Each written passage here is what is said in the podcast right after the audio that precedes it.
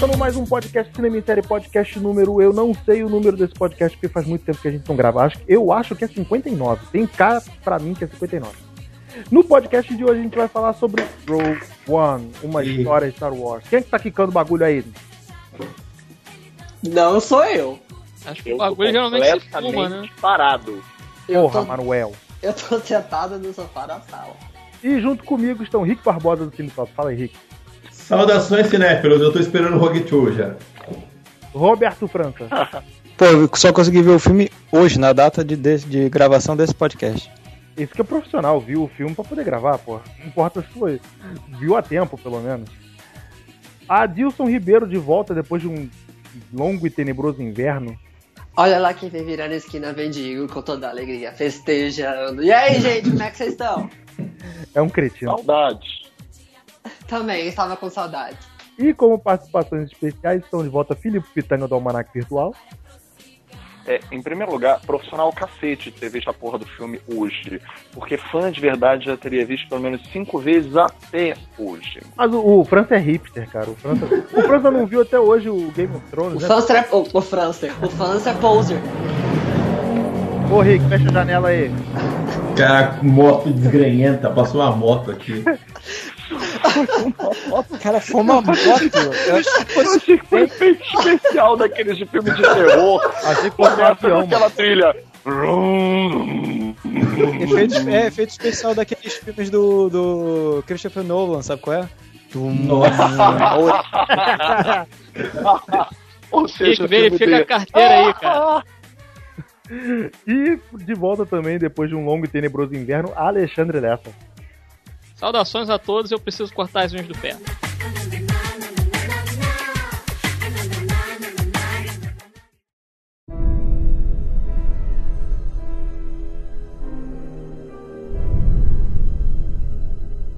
Então vamos começar aqui falando do Rogue One. Eu gostaria de falar com vocês, particularmente, antes da gente começar do filme propriamente dito, eu queria falar sobre a sociedade, como é que a gente vê o cenário, cenário do filme ali no momento que o filme se apresenta.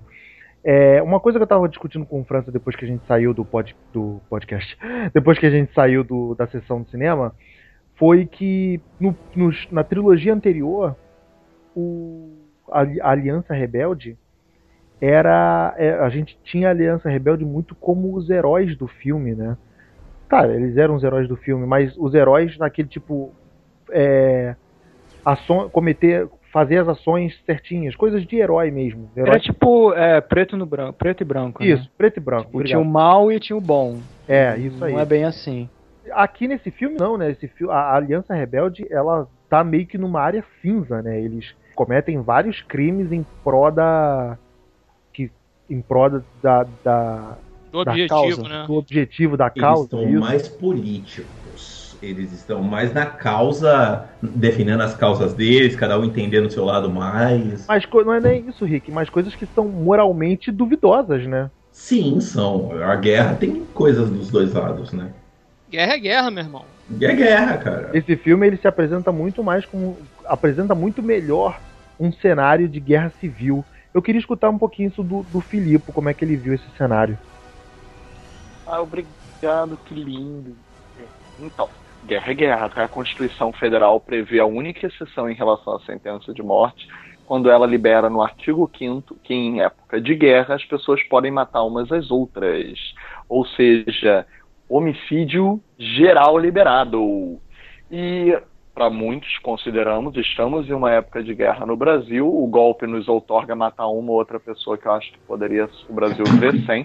Mas voltando pro filme, é, nós temos várias questões bem interessantes, inclusive, e eu gostaria de acrescentar uma metalinguagem, na recepção crítica ao filme.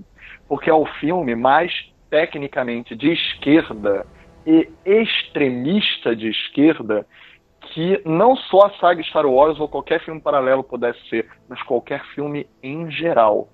A última vez que isso aconteceu foi com V de Vingança, em que, não vou citar nomes, mas se vocês quiserem é muito fácil de adivinhar, uma certa pessoa da crítica condenou o filme, não pelo filme, mas pela, pelo viés político dele, dizendo que ele cometia um crime ao perpetuar aquele tipo de modo é, de ferramenta social contra a política. Então, assim, é, é um filme perigoso mesmo. É um filme perigoso e eu acho isso um elogio, não uma crítica. É um filme perigoso porque as crianças vão estar vendo esse filme, porque os jovens vão estar vendo esse filme, e ele se assume muito mais politizado, muito mais é, ativista do que muitas, muita coisa se assumiria hoje em dia. Eu acho que em termos de fotografia, de figurino, tudo reitera e reforça esse visual incrível, é não bélico, porque o filme nem é bélico entre aspas, mas o filme é sórdido. Sórdido quando as coisas, quando as regras estão suspensas numa guerra, vale tudo. Que, por exemplo, a gente daqui a pouco vai entrar na saga em si, mas vão ter vários exemplos claros de referências à saga em que o personagem do Diego Luna claramente é um personagem a la Han Solo. E ele, nesse filme, ele comete um ato a la Han Solo do Uma Nova Esperança, que foi modificado depois pelo idiota do George Lucas, quando ele fez a comemoração especial de versão do, editor, do diretor, que ele faz o Han Solo dar um tiro primeiro, já discutimos isso outrora, aqui no, no podcast inclusive, ele faz ele dar um tiro primeiro para poder, oh, perdão, ele leva um tiro que ele desvia com facilidade para poder dar outro e matar em legítima defesa. Todo mundo que viu o original sabe que ele não leva um tiro. Ele dá o tiro primeiro. Tipo Indiana Jones, ele também dá um tiro primeiro com, aquela, com aquele lance do chicote, lembra? O cara cheio das espadas tudo mais, ele e pega a arma e pimba, mata o cara. Isso é associado ao Harrison Ford. Mas isso era possível no politicamente incorreto da década de 80. Nós não estamos no politicamente incorreto da década de 80. Nós estamos na época mais politicamente correta do mundo.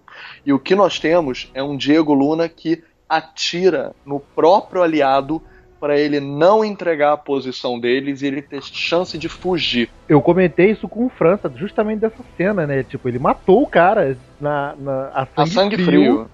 Ele diz: não se preocupa, vai ficar tudo bem. É, em prol da. da, da gente, da, se a gente pega todos os filmes. É, todos os filmes no ar de detetive da década de 40, 50, todos eram assim.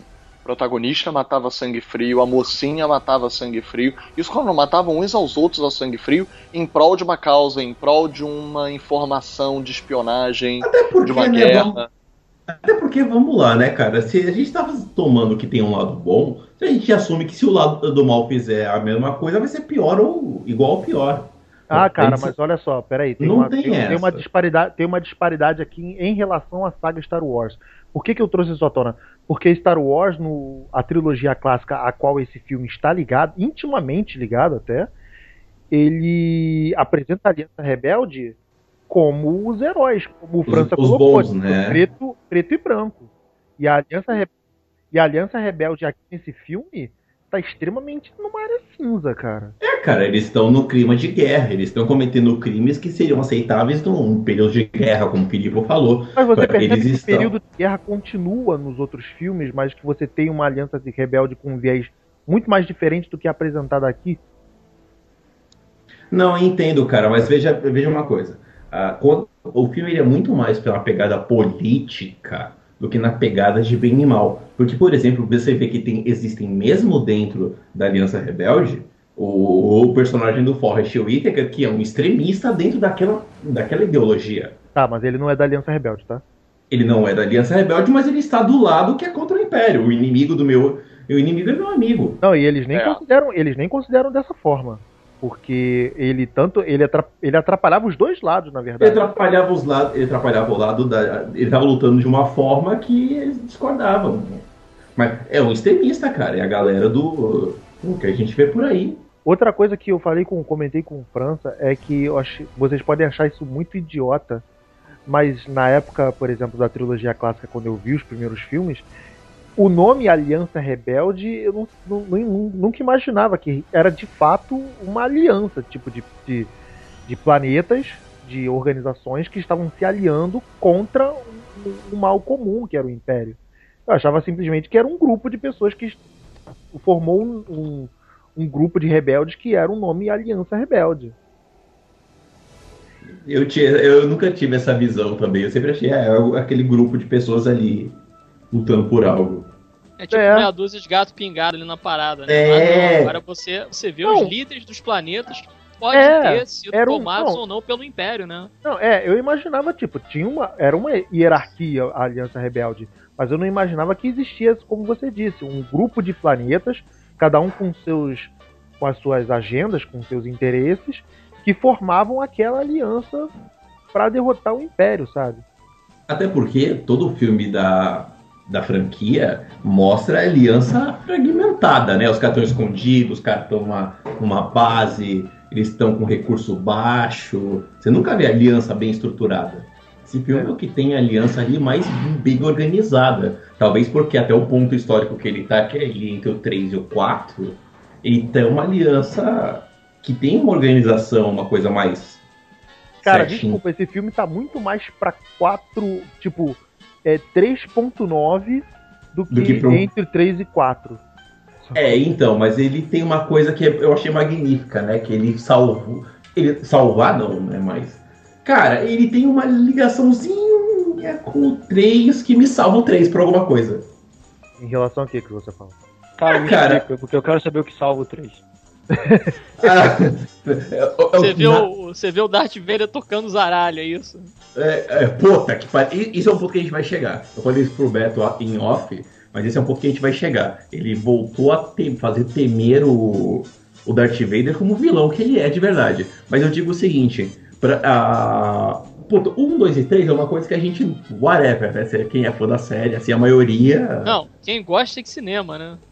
É, cara, porque é, é- é um desastre total a- o 2 e 3. Mas ele tenta ainda assim ser generoso com o 3, quando ele mostra o pai adotivo da Leia, quando ele mostra algumas coisinhas ali, ele tenta a lembrar que ó, é uma merda, mas é história.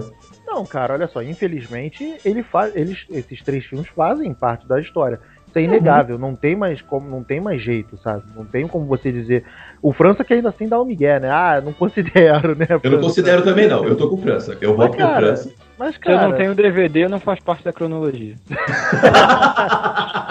mas cara, não tem jeito, sabe? Eu tava eu comentei isso com o França quando a gente saiu do cinema, tipo, dá muita pena esses novos filmes terem uma pegada tão legal e tão parecida, tipo, tão narra tanto narrativamente quanto tecnicamente com os filmes originais, e você tem que considerar o 1, 2 e o 3 como parte daquela cronologia, sabe? O 1, 2 e 3 estragou o Star Wars por uma geração inteira. Não é que ele estragou.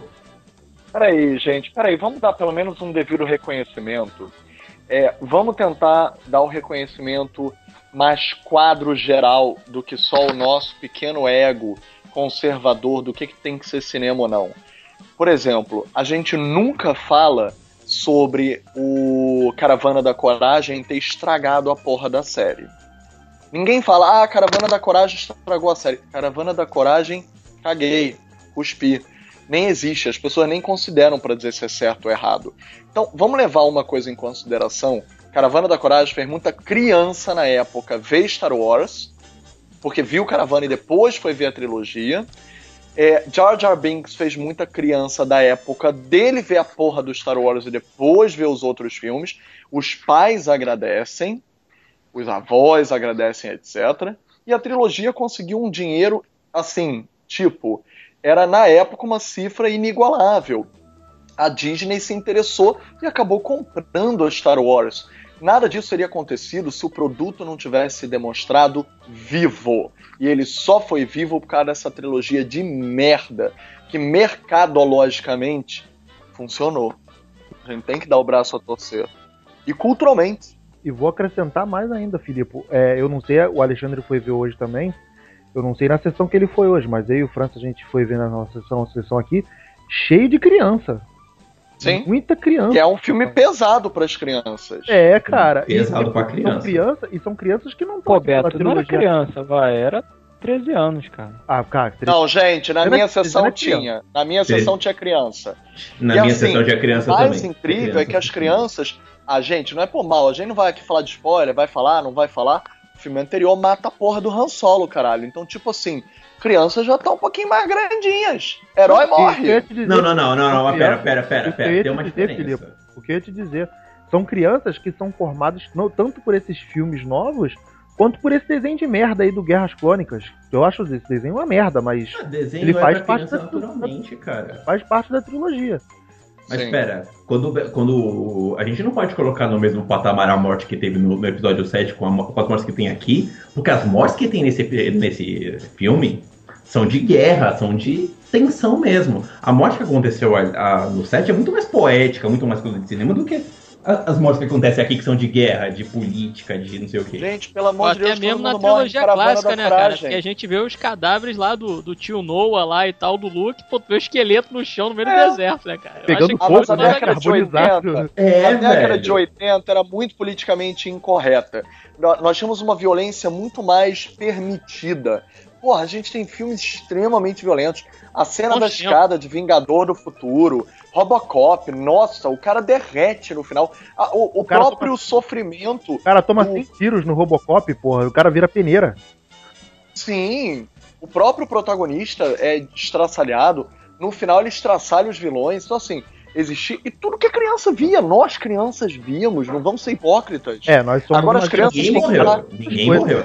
Ai, gente, ai, eu, não, eu não tô acreditando que vocês estão tão pudicos. Era isso que eu ia sem querer acrescentar ao Beto. Não, mas Quando o Beto tava falando no início, não, o Felipe falou bem, negócio do bem e do mal, de antigamente, blá blá, maniqueísta. Sabe o que eu não acho que é o bem e o mal? Eu acho que é o pudico e todo o resto. Eu queria, eu vou te falar, eu queria dar uma opinião relacionada justamente às mortes que tem no filme. Assim, é Nesse- bacana e tal, Ah, assim, pô. beleza. A, a ideia do, do Rogue One é isso, né? Fazer mais é, essa ligação aí da.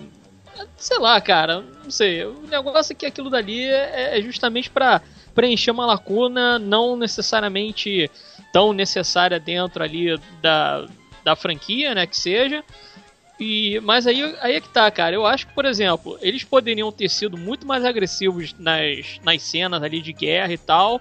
E acho que eles se seguraram muito, sabe? Assim, não é nem culpa do, do Gary Edwards aí que ele começou. É um cara novo ainda, né, cara?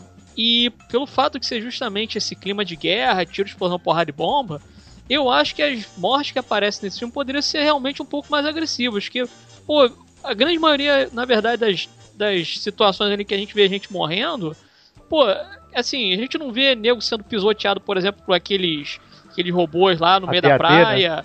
É, quando sangue, morre né? Gente, quando sangue. morre gente é, Mas é é explosão e tal, Mas aí é entendeu? cultura, né, cara? Entra outro. Não sei é lá, outro cara, eu acho que né? poderia ter um pouco dessa agressividade, assim, o cara levar um tiro lá e tal, pô, explode eu alguma coisa que que não mostra o cara sem braço, o cara sem Mas Eu é, acho que não com a mas cara cagada de sangue. Aí o Beto também, olha aí o eco, eco, eco, de novo. Beto também correspondeu isso numas frases anteriores, que o Rick também falou. É, esse filme é extremamente fiel à estética da trilogia original. A trilogia original tinha violência? Até tinha, porra. Os tios deles são carbonizados.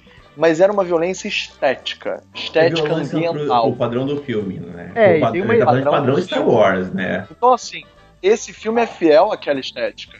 Tem uma identidade visual que tem que ser respeitada. O Star Wars não coisa- apresenta essa violência assim. Tirando, tá, um Jedi corta um braço tal, coisa do tipo, mas são guerreiros que lutam com espadas, então é esperado que eles, tipo, é, percam um braço, coisa do tipo. Eu posso ousar uma coisa aqui? Todo é, o subtítulo diz uma história de Star Wars.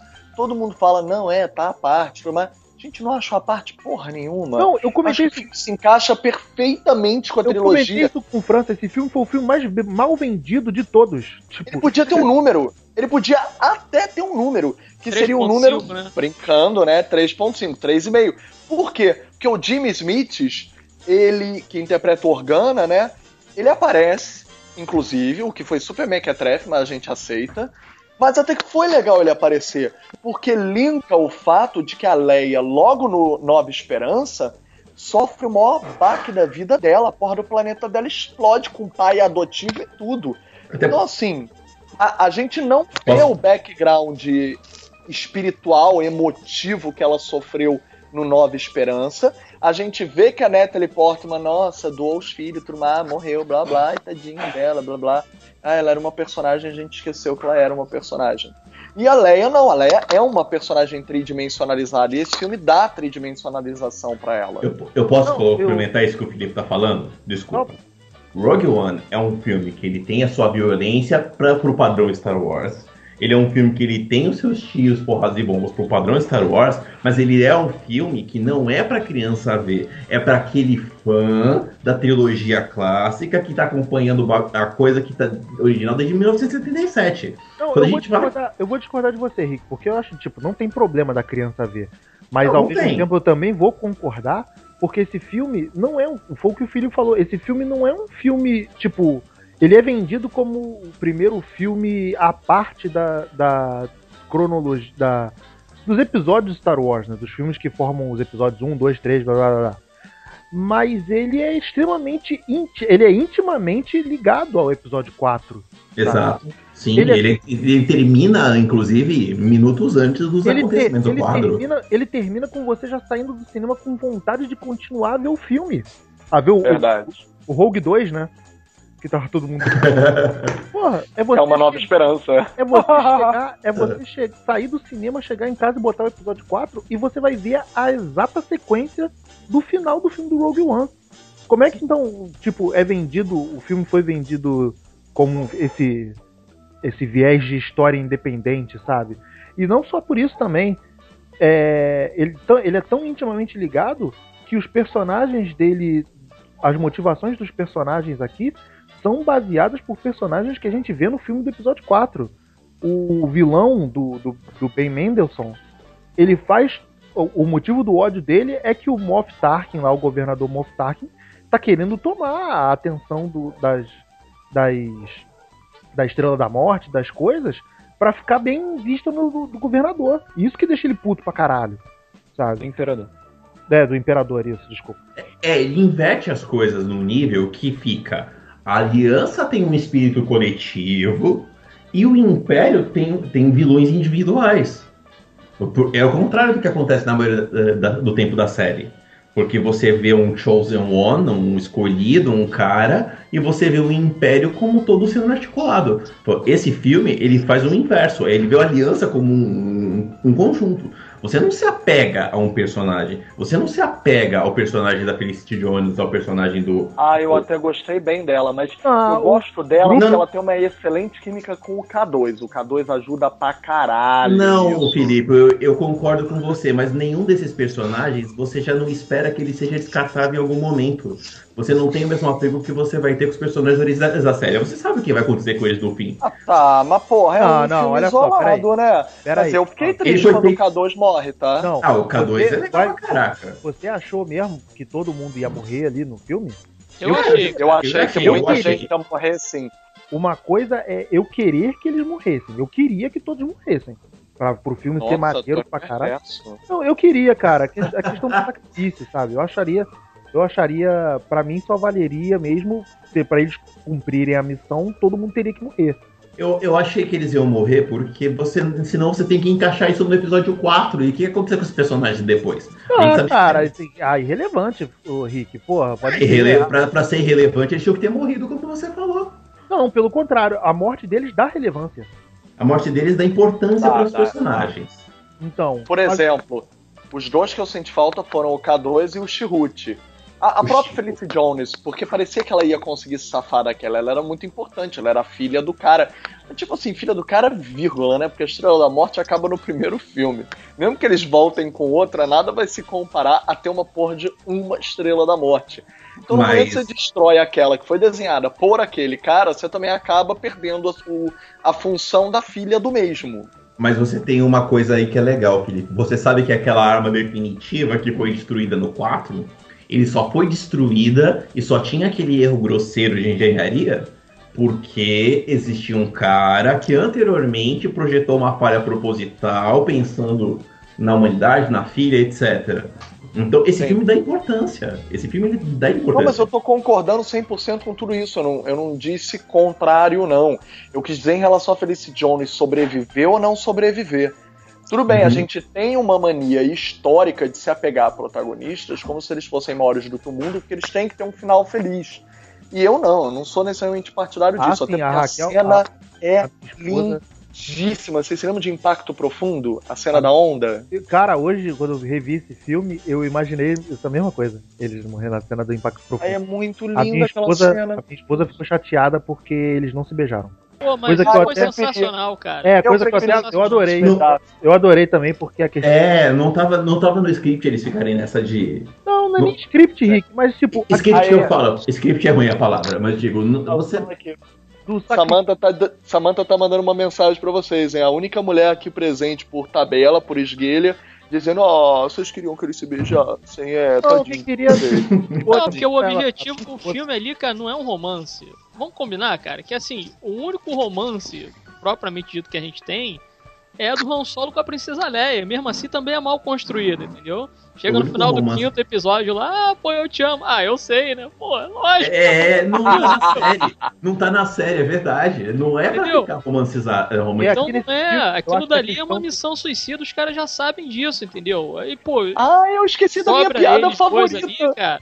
Sobra eles dois ali e pronto, é isso aí. A gente completou nossa missão, é isso, acabou. Agora ah, vamos se beijar e tal, mas não teve clima o tempo todo com eles, entendeu? Não tem uma Exato. construção ali pra que eles façam isso. O que eu acho que acabou de certa forma sendo um calcanhar de Aquiles aí do filme, porque você não tem de fato um aprofundamento grande ali nos personagens que a gente tá acompanhando, sabe?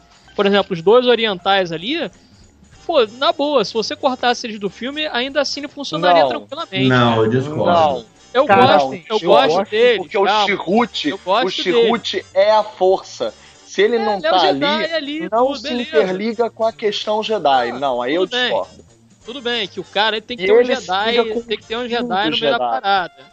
Isso Não, daí eu concordo, tem que ter um Jedi. Mas assim, se você cortar os dois personagens, tô falando se você cortar os dois personagens mesmo do Não, até roteiro, porque é ele têm espiritualiza uma, a morte uma de importância todos. grande. Ele espiritualiza a morte de todos.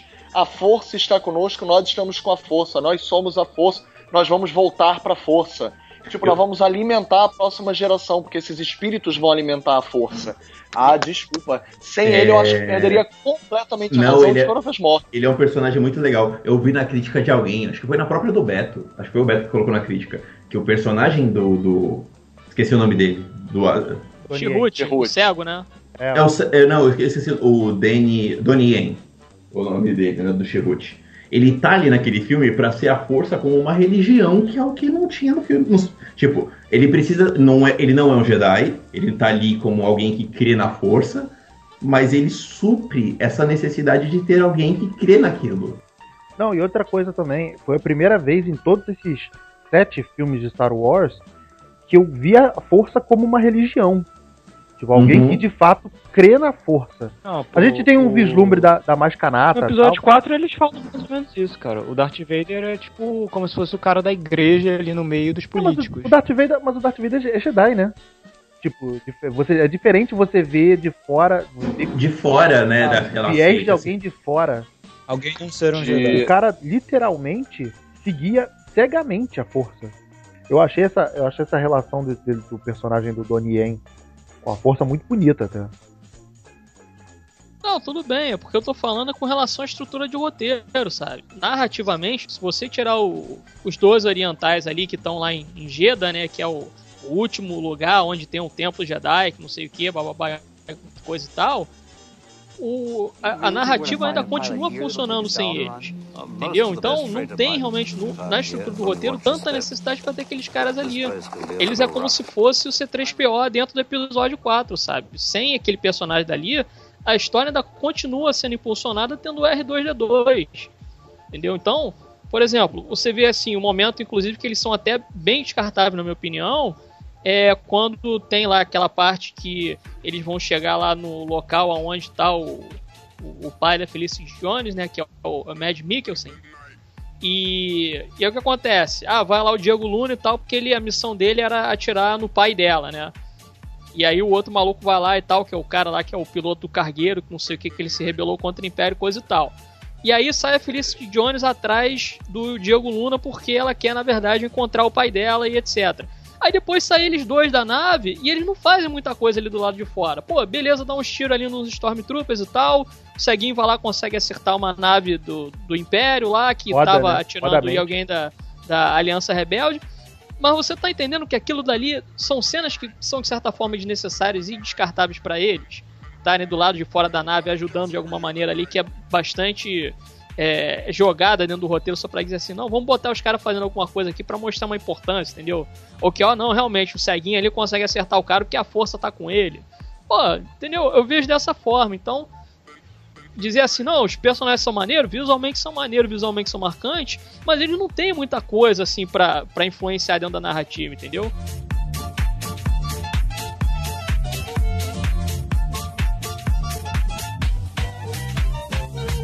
Olha só, gente, vamos, vamos avançar então no, no, no filme. Eu vi o. Tava acompanhando algumas coisas de Rogue One esse fim de semana aí no, na internet. E eu vi num site, no, no Comic Book Movie, é, eles falando coisas que funcionaram e não funcionaram no filme. Vamos começar então mais ou menos por esse ponto. Eu vou perguntar pro França. França, fala alguma coisa que você acha que não funcionou no filme, assim. Cara, os efeitos do que usaram no rosto do Tarkin. Do Moff Achei Tarkin, muito né? falso. Do Moff Tarkin. Pô, cara, Sério que você não gostou, cara? Cara, o da Leia também. eu achei. Concordo com França. Não, Rick, eu vou- Sério? com França. Eu acho que daqui a um ano esse efeito vai estar, tipo, datado, assim. Já está. O problema do Tarkin, Rick, é porque ele aparece demais no filme. Quando ele aparece demais, torna muito perceptível o efeito, sacou? O da Leia ainda passa batido porque ela só tem uma ceninha. Mas o do Tarkin fica feio pra caralho. Mas ainda assim, a iniciativa é boa, né? Não, a ideia é foda, muito lindo. Tipo, Pô, quando, quando ele apareceu a primeira cena dele, eu, caralho, os caras trouxeram o maluco. de- Ressuscitaram o maluco, mano. É, bateu, pô, bateram um o Peter tambor. Cushing, né? É, bateram um tambor, ressuscitaram um cara. Porra, pelo, não acreditava, maluco. Tava, o maluco tava ali. Depois. O da Leia eu achei inacreditável. O da Leia ficou um bagulho que. É, mas aí que tá, o da Leia funciona muito melhor porque é uma cena curta. É só um momento, sacou? O Tarkin é o filme inteiro. Então, como ele vai aparecendo demais assim no filme, e ele vai ter muitas falas no filme, então realmente vai meio que. vai caindo no, no desuso. Eu concordo e eu vou dizer que de início, quando ele começa aparecendo só na- no reflexo do vidro da nave, eu achei que ia ficar assim. Minha primeira reação instintiva foi: Oh, que linda homenagem que eles fizeram. Aí ele virou pra tela e eu pensei: Nossa, não precisava ter virado. O França falou algo similar assim, né, França? Cara, é, a Leia também não precisava ter virado. A gente já sabia que era ela. Ah, cara, mas ela falar Hope e, e apagar foi legal pra caraca, velho. Eu até concordo com vocês que o Peter Cushing talvez eles tivessem aproveitado muito, expôs muito o, estilo de efeito, mas ainda assim, cara, por mais que isso fique limitado daqui a um ano, dois anos, é uma coisa que é muito legal de você ver. Porque esse filme ele não tem vergonha de ser filme pra fã.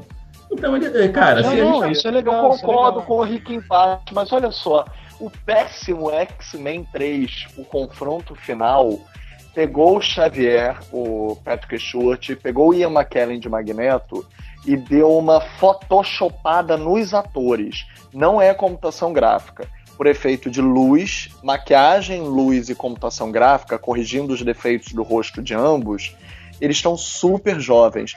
Porra, não podiam ter pego a Leia, como ela tá? Tá, a Carrie Fisher tá acabadona. Ah, ela aguentou fazer um, um despertar da força até que ela tá bonitinha pro que ela é, porque ela é bem destruidinha. Ela em despertar, ela tá o melhor do best of the best do destruidinho dela. E ela fez por onde, gente? Não vamos se- sentir pena, não. Temos que sentir orgulho. Porque tantas drogas e bebidas só poderia ter dado nisso. essa É. mulher bebeu nos anos 70, não era pra essa mulher estar é. viva hoje, né? Continua. A voz dela é de traveco tuberculoso, pelo amor de Deus. Então, assim, Não, cara, Pegava ela. Não nem ter usado. dava uma photoshopada, tipo Patrick Stewart e a McKellen. Uma, uma mega photoshopada. Era melhor do que aquela boneca inflável que aparece no final, gente. Só aparece. Só, não vou falar a piada que eu ia falar agora, que ia ser horrível. Mas, tipo. É, é isso. Vocês entenderam. Cara, mas você sabe onde é que fizeram isso e ficou merda? falou, sabe onde fizeram isso que fizeram merda? Eu falei isso pro Beto, inclusive. Fizeram isso no Terminator 5 e ficou horroroso, porque você vê que é um corpo com a cabeça do Arnold e ficou feio pra caraca. Nesse... Não, foi no 5 não, foi no, foi no 4. Não, foi agora, no Gênesis. Não, foi no 4. No 4 No Genesis fizeram também, cara. Fizeram também no Fizeram Gênesis. também. também. Fizeram também. Ah, No 4 foi pior. No 4 foi Não, feio no, cara, no 5 é pior. O 5 é pior porque é, é você ver nitidamente, é um corpo. Não, eu achei o 4 pior. Eu achei o 4 pior. O 5 não. O 5, quando o próprio Schwarzenegger velho mata o Schwarzenegger novo, é, tá a cena tá bastante escura, ele não tem tantos closes. No 4 não, a- a- o corpo inteiro é computação gráfica. É, Parece o Gollum, só que musculoso. Não, não, não. Anyway, E o mas Gollum, é- desculpa, desculpa, fãs. Eu adoro o Gollum como computação gráfica. Mas ele é claramente fantasioso. É isso que eu quis dizer. Não detratar o Gollum. Eu entendo, eu É, entendo no, você. no Senhor dos Anéis faz sentido. É, no Senhor dos Anéis faz sentido você ter isso, verdade. Mas, tipo, é um, a- o meu ponto é, é um efeito muito mais feio, muito mais forçado do que aqui. Por mais que seja uma coisa que possa ficar datada daqui a um ano ou dois, é um, um agrado que eu acho que é, a boa intenção vale nesse caso. Talvez eles tenham excedido, que nem vocês falaram no caso do Moff Tarkin, mas no caso da Leia, que é 10 segundinhos, 5 segundinhos, eu acho válido pra caramba. Eu ouvi reclamações, eu vou virar pro Alexandre, vou perguntar essa pro Alexandre se incomodou. É, eu ouvi reclamações também, todo mundo reclamando que a primeira metade do filme é muito maçante. Tu achou também, Alexandre? Eu achei que o ritmo do filme, nesse comecinho aí, ele é meio chato mesmo, cara. Até porque tem, pô, sei lá, acho que depois de 10 minutos já tá tendo flashback de uma parada que a gente já viu, entendeu? Tem uma hora lá que a, a Felicity Jones acaba lembrando lá do pai dela e tal, aí lembra que ele tava na Estrela da Morte, essa coisa toda, bababá. Mas, Porra, pra que esse flashback aí pra lembrar que o cara tava dentro da Estrela da Morte, não sei o que. Enfim, o ritmo do filme nesse começo, ele é meio chato mesmo, que na minha opinião acaba até relembrando a trilogia clássica, né? Porque você fica naquela lenga-lenga de ver o R2D2, o C3PO andando pelo deserto, aí depois vem lá os bichinhos do deserto, aí pegam lá eles, não sei o que, depois aparece o Obi-Wan e tem explicação, blá. Tem muito isso nesse filme, né? Só que sei lá, cara, acho que, assim, depois de um tempo, acho que depois de que eles chegam lá em, em Jeddah, né, que é o último santuário e tal, o filme ele pega um ritmo melhor. Isso pelo menos eu senti, assim, porque aí começa já a ter mais cena de ação e tal, né? Pô, mas eu achei esse. Eu achei esse. esse, esse mesmo esse, esse, esse pedaço que todo mundo fala que é arrastado, eu achei super necessário pra você se apegar a personagem. É, mas não foi É envolvente, necessário, é necessário, mas é morno, Beto. Não foi envolvente, né? Acho que no final das contas não foi envolvente. O próprio momento lá que já chega, que é praticamente a primeira cena do filme, né? Que chega lá o, o Ben Mendelssohn né, para pegar lá o Mad Milk, assim, a esposa dele e tal, né? Que eles fugiram, essa coisa toda e tal. Não, se esconde lá e tal, né? Manda a, a pequena Felicity Jones ali se esconder lá, não sei o quê. Fala, pô, cara, sério mesmo que precisa demorar tanto assim essa cena? Porra, sério mesmo que o Império vai dar essa colher de chá ainda pro cara se defender e falar merda e tal, né? Quer dizer, tem algumas coisas ali que realmente poderiam ter sido um pouco mais frenéticas, assim. Não, não frenética, né? Mas que tivesse um pouco mais de ritmo. É que a primeira metade, ela é muito insalva, eu não sei se o Alexandre vai concordar comigo nisso. Ela é muito insalva pela atuação do Mads Mikkelsen. Porque aquele arco, apesar de ser um pouco morno, um pouco é, banho-maria, ele é muito salvo para aquela relação que ele tem com a filha. Então, talvez esse ponto que seja um pouco mais importante pro. seja um pouco mais maçante de história, seja legal para poder fazer essa correlação no futuro. Porque o Mads Mikkelsen ele tá muito bem nesse filme. As cenas dele me agradaram bastante. Até com roupa de Jedi, né? No começo do filme. É uma roupinha de cara abandonado, desertor, né? Que Pois nesse é. ponto até ele faz uma ligação com o episódio 7, porque você teve desertores dos dois lados, né? O, o fim do episódio 7 é desertor. Agora você tem um desertor do Império, então, de novo. Você, você tem essas coisas. As guerras são vencidas também assim. Não, mais um. Mais, a gente volta pro lance de, de sociedade, né? Porque é, ambos, ambos, ambos os lados, tipo, os, os soldados, assim, os caras mais de baixo, não tinham exatamente certeza de que estavam fazendo a coisa certa, né? Então.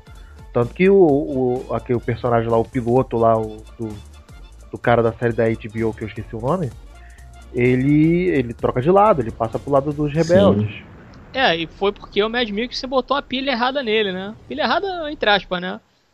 É, Mas ele botou uma pilha ali pro cara pra ele poder Botou uma levar, o- levar os planos lá, né? Porque ele não tinha como sair da parada. If you continue to fight, what will you become? Ah, Aliás, gente, outro desperdício o também, né, cara? Outro desperdício também é o Forrest Whitaker, né? Eu não achei desperdício. Ah, não achei. Não cara? achei, não. Gente, Não achei. vocês querem parar de ser muito, sei lá, não sei Não, se vocês cara, estão o, sendo o fãs personagem dele é explorado. Não, o personagem dele vai, vai ser explorado ainda. Em outras coisas, em outras mídias, né? Não achei não, achei legal, tipo, mostrar o final dele. É porque eu acho que ele tinha justamente aquela cara de ser o líder da parada ali, entendeu? Quando eles fossem, fossem tocar os aralhos. Eu acho que ele podia ter é, batido mais de frente com eles, né? Mas acabaram deixando isso para personagem da Felicity Jones ali, né? Vocês não tiveram a impressão do personagem do Forrest Whitaker ser meio um proto Darth Vader? Não. Como assim? Não. Eu entendi Não. por causa da Lá respiração, do lado, do lado da claro da força, né? Não, mas Não, olha, não. ele me Beto, pareceu não, muito Beto, mais. Desenvolve, Beto, desenvolve. Está numa boa linha. Então. Desenvolve. Ele é totalmente. Ele é muito mais máquina do que homem. Mas você sabe Ele mesmo, Gente, Ele não, mesmo deixa fala. ele acabar. Desenvolve mais. ele mesmo fala para Felicity Jones, tipo, você veio aqui me matar, tipo, não tem mais. Não, não sobrou mais nada de mim. O lance da respiração que o Filipe comentou aí. E, cara, eu, eu vi muito de Darth Vader ali nele. O que eu ia falar, não, o Beto tem toda a razão e isso linka com tudo que a gente começou falando. Nunca antes a política, e a gente sabe que política são vários lados, várias correntes, não são só duas, não é maniqueísta, bom e mal. Nunca antes a política foi tão bem refletida. Eu amei o que o Beto falou. Eu não esper... eu, eu senti essa semelhança estrutural com o personagem, a voz, a respiração, mas eu, a máquina, mas eu amei que o Beto tenha colocado o dedo na ferida. Ele parece um pouco com o Vader. Por quê? Porque ambos são extremos. Em, suas, em seus respectivos polos. A gente, na teoria, diria que o Forrest Whitaker está no polo do bem e que o Vader está no polo do mal. Mas ambos são extremistas em seus respectivos polos. E são, inclusive, temidos e mal vistos pelos, pelos outros colegas de polo. O pessoal do nesse mal ponto, teme ok. e. Então, eu achei interessante eles aproximarem isso, porque torna o bem mais cinza e menos preto e branco, que é o que o Beto tá apontando. Gostei, Beto, amei, foi foi um dos melhores comentários que eu ouvi até agora aqui, que ninguém, eu não li nem ouvi isso em nenhum lugar até agora, eu concordo com o Beto. É parte dessa área cinza que eles trabalharam. E eu vou acrescentar um argumento.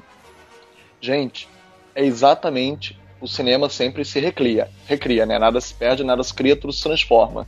Lady Lavoisier. Gente, é os Sete Samurais. O filme inteiro é os Sete Samurais do Akira Kurosawa. São sete os revolucionários, né? Os rebeldes que ganham destaque.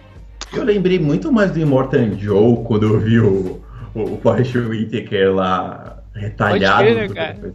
O lance da lembrei muito respiração dele. mesmo, né? Que ele usa aquela máscarazinha Não, pra. cara. Mascarazinha um pra respirar, ele tem Cabelo uma- grande, né? É, Eu associei de cara.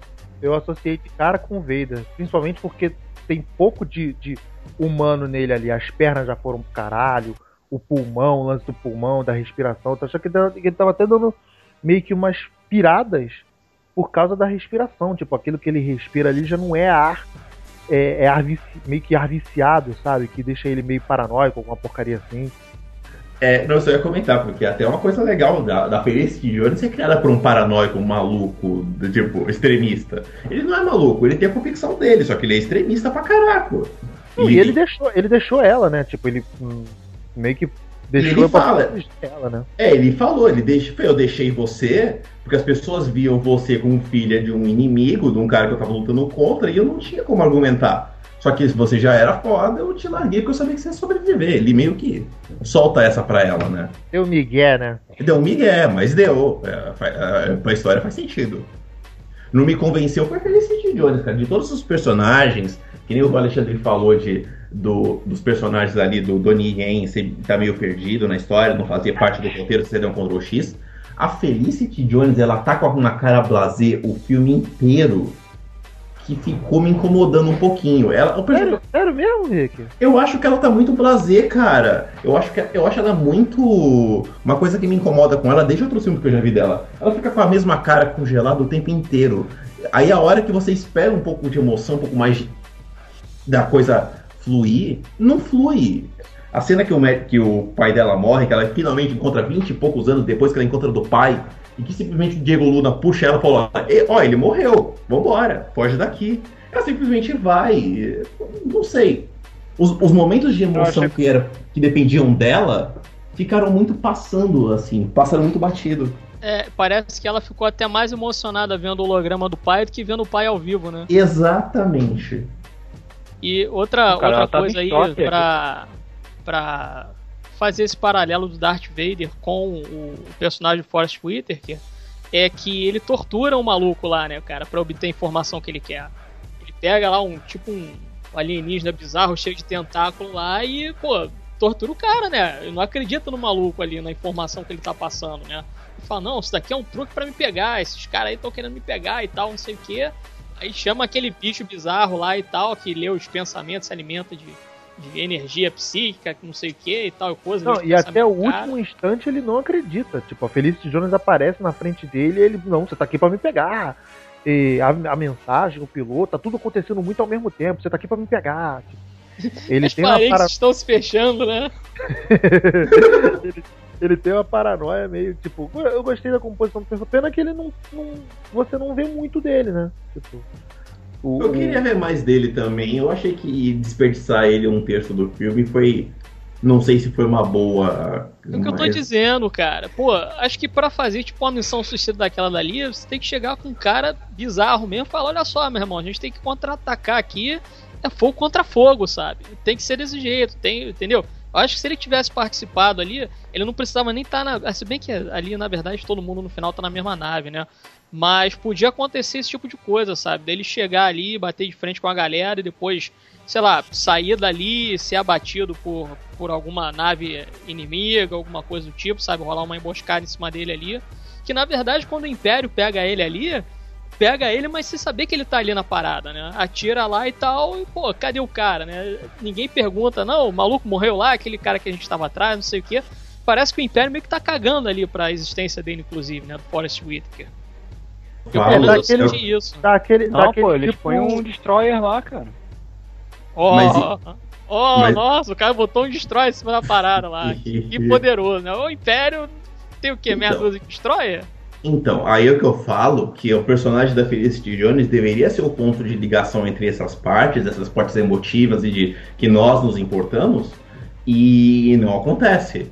Ela Não, perde. ela faz, ela, ela faz isso. Talvez você não tenha gostado da forma como ela faz, mas ela faz isso.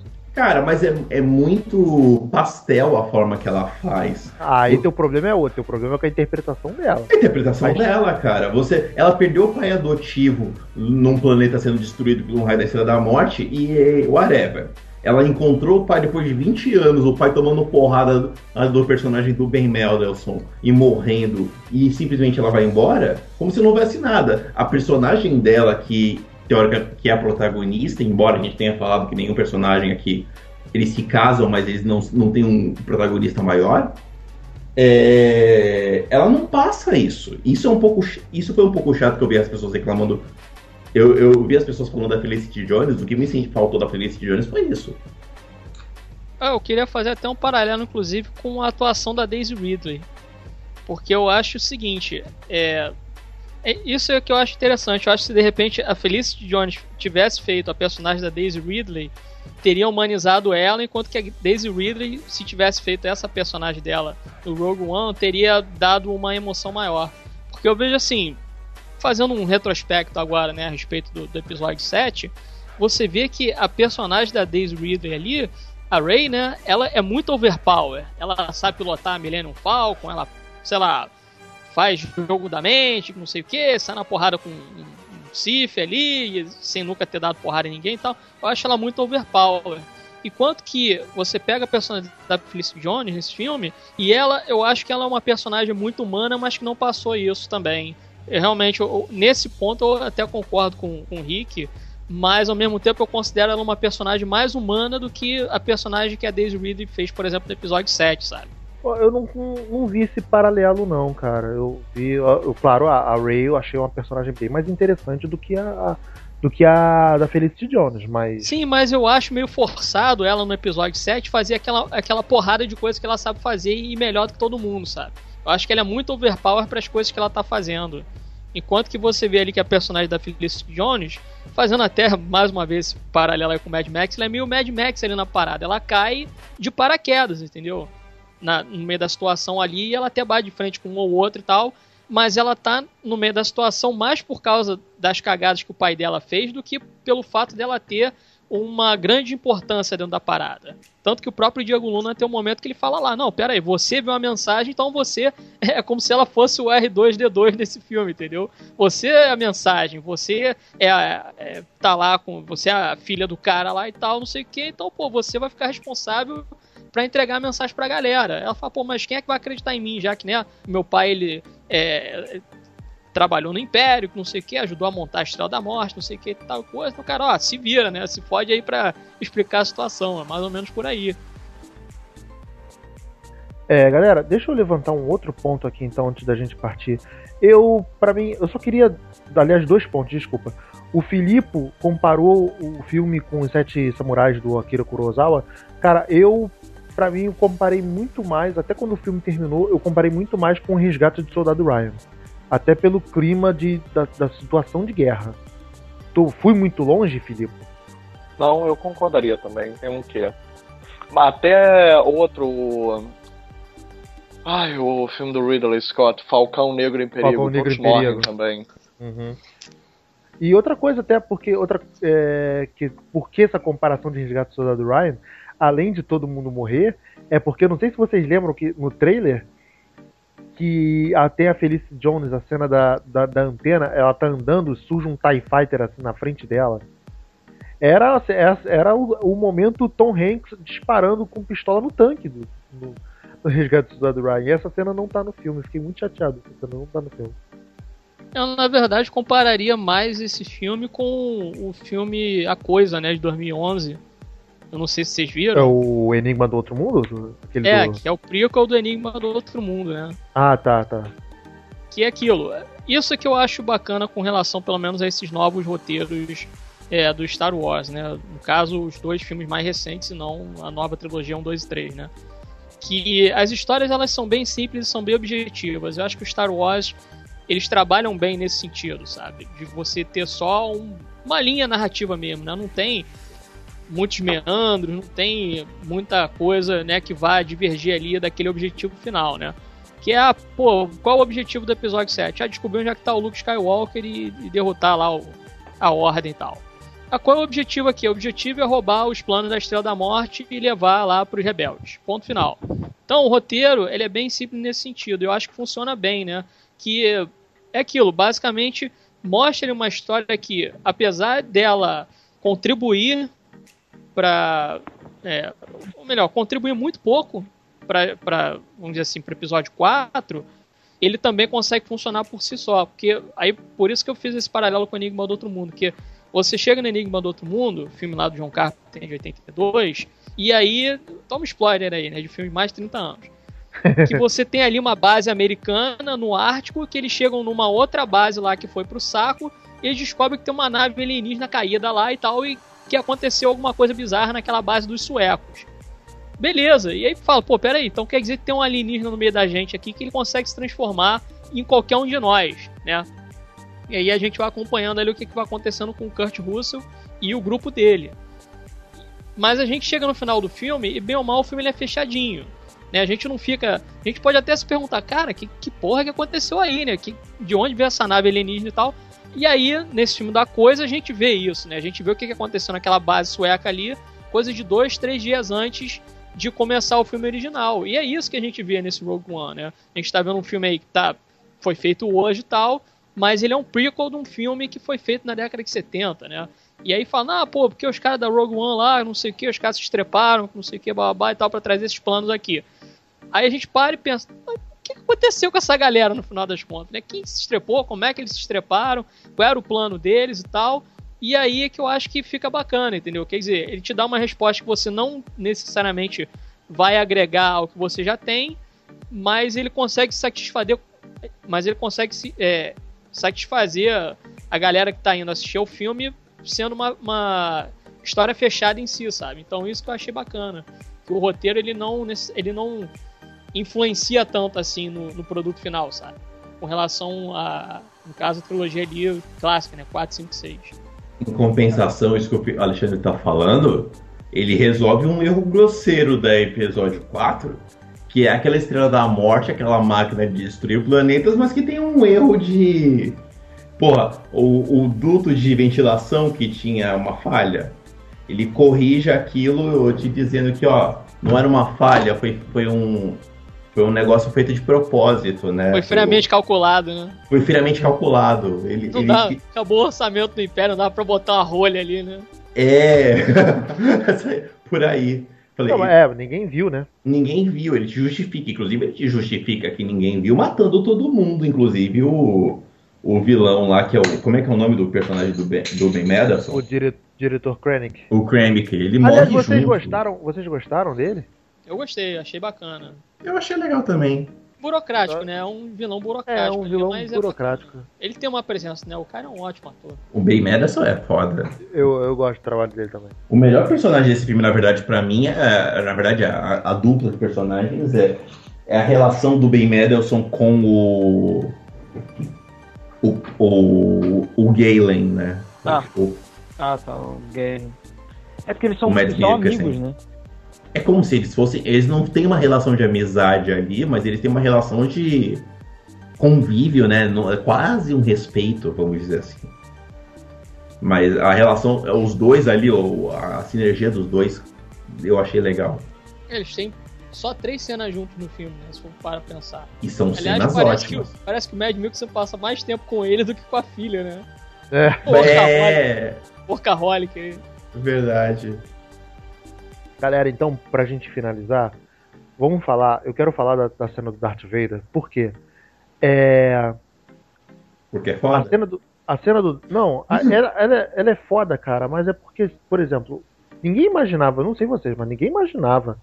Eu não imaginava que ele teria uma cena de ação daquele jeito. E é uma cena extremamente fanservice, cl- claramente fanservice. E, e um fanservice ainda assim que se aplica. Assustadora pra caralho. É nível Porra. Exterminador do Futuro aquilo dali, né, cara? e, e ele e extremamente que contribui à trama, né? Porque você já, já, já, já sai do filme ali querendo. Você bota o episódio 4 pra ver e você já vê a exata sequência daquela, daquela cena. Contribui cara, a- historicamente, inclusive, porque você volta a temer o Darth Vader. Isso, também tem isso. A gente tava conversando, né, Rick? Precisava é, trazer de volta esse terror do Vader pro imaginário popular. O respeito voltou, né? É, cara. tinha, que ser, tinha que ter alguma coisa assim, porque é, no- no- nos episódios 4, 5 e 6 da trilogia original, você só tem uma, tem uma ideia por causa dos outros. Não por atos que o próprio comete. No episódio 5 ali que você tem, que ele mata uns três generais assim, só porque desagradaram tal. No sexto já tem a redenção, então tu não tem muita coisa. Mas você não tem muito de Vader assim, só coisas que você escuta. Ah, que ele é o terror e ele é consagrado um dos maiores vilões do cinema. Mas você não tinha tanta coisa assim. Agora não. Aqui você, com 5 minutos de cena, você vê porque que o cara é, é um dos vilões mais fodas do cinema. Ele é tipo o David Lopan, né, cara? Fala, não, é um demônio de dois mil anos, não sei o quê, mas não, velhinho na cadeira de rodas ali e tal. Chega no final do filme, ele só quer transar lá com a Miauin, né? A, a- A, a- ma- a- nossa, lenda em cima do cara. cara. A lenda em cima do Que que cara é é, isso? maior Nossa, do que foi as longe pra ações dele. caraco agora, Alexandre. O que, que é isso? Isso que tá é falando? Big Trouble in Little China, cara. Ah, porra. Aventureiros do eu revi Proibido. recentemente, eu queria falar isso daí. Que mais uma vez tem o Kurt Russell no filme. Tá com cota em inglês, Rick? Porque Oi? O, Rick tá falando o nome do filme em inglês. Tá com cota? Tem uma cota pra preencher? English, motherfucker! Do you speak it?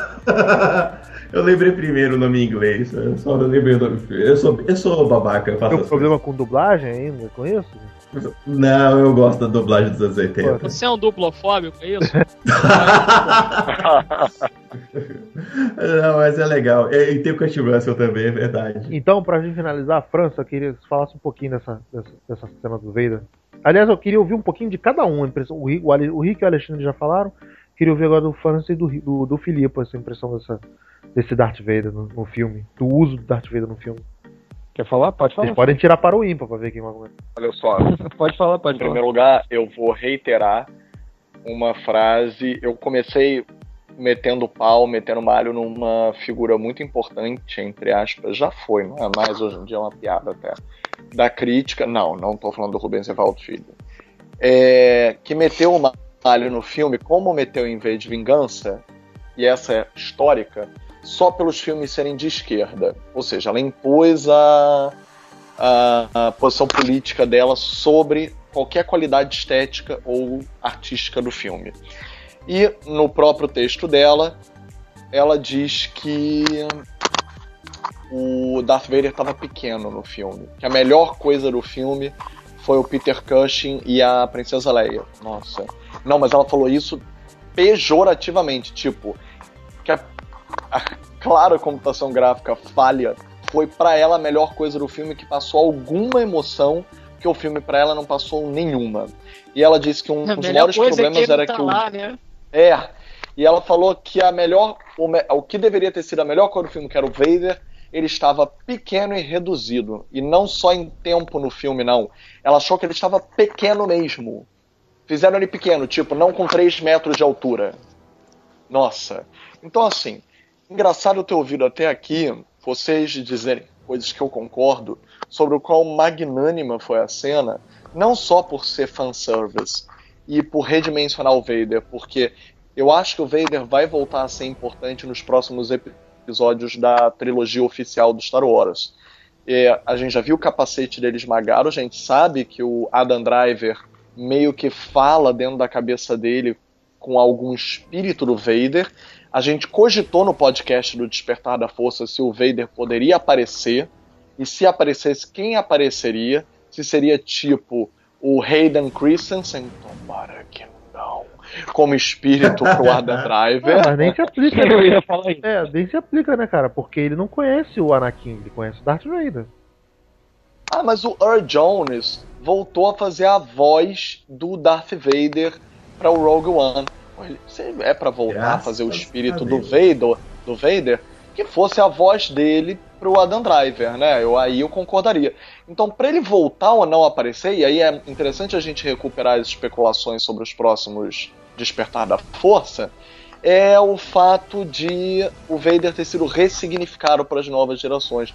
Porque, porra, ficar só com Hayden Christensen de importância, as gerações que entraram em Star Wars através desses filmes ruins e gostaram através do universo expandido ou rec- re- recuperaram através da trilogia original, e agora com a Despertar da Força, foi um ótimo Vader para eles.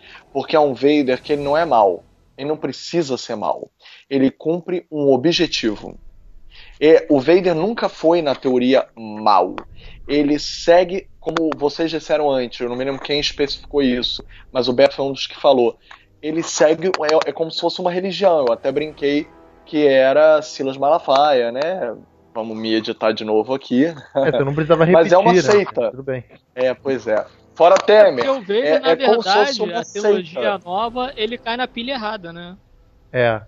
Sim, é E é verdade. manipulado no final das contas. No final das contas, ele é manipulado. E aí tem cenas Gente, desnecessárias ele- de vilania. Gente, tipo, ele mata a ele não sempre. Ele não sempre foi manipulado. Na trilogia original parecia que ele era o foda, o foda, o foda. Quando a gente vê de fato o quanto o imperador tinha influência sobre ele, como o Darth Sidious, como um Darth, né? Aí você vê que o, o Vader sempre foi manipulado.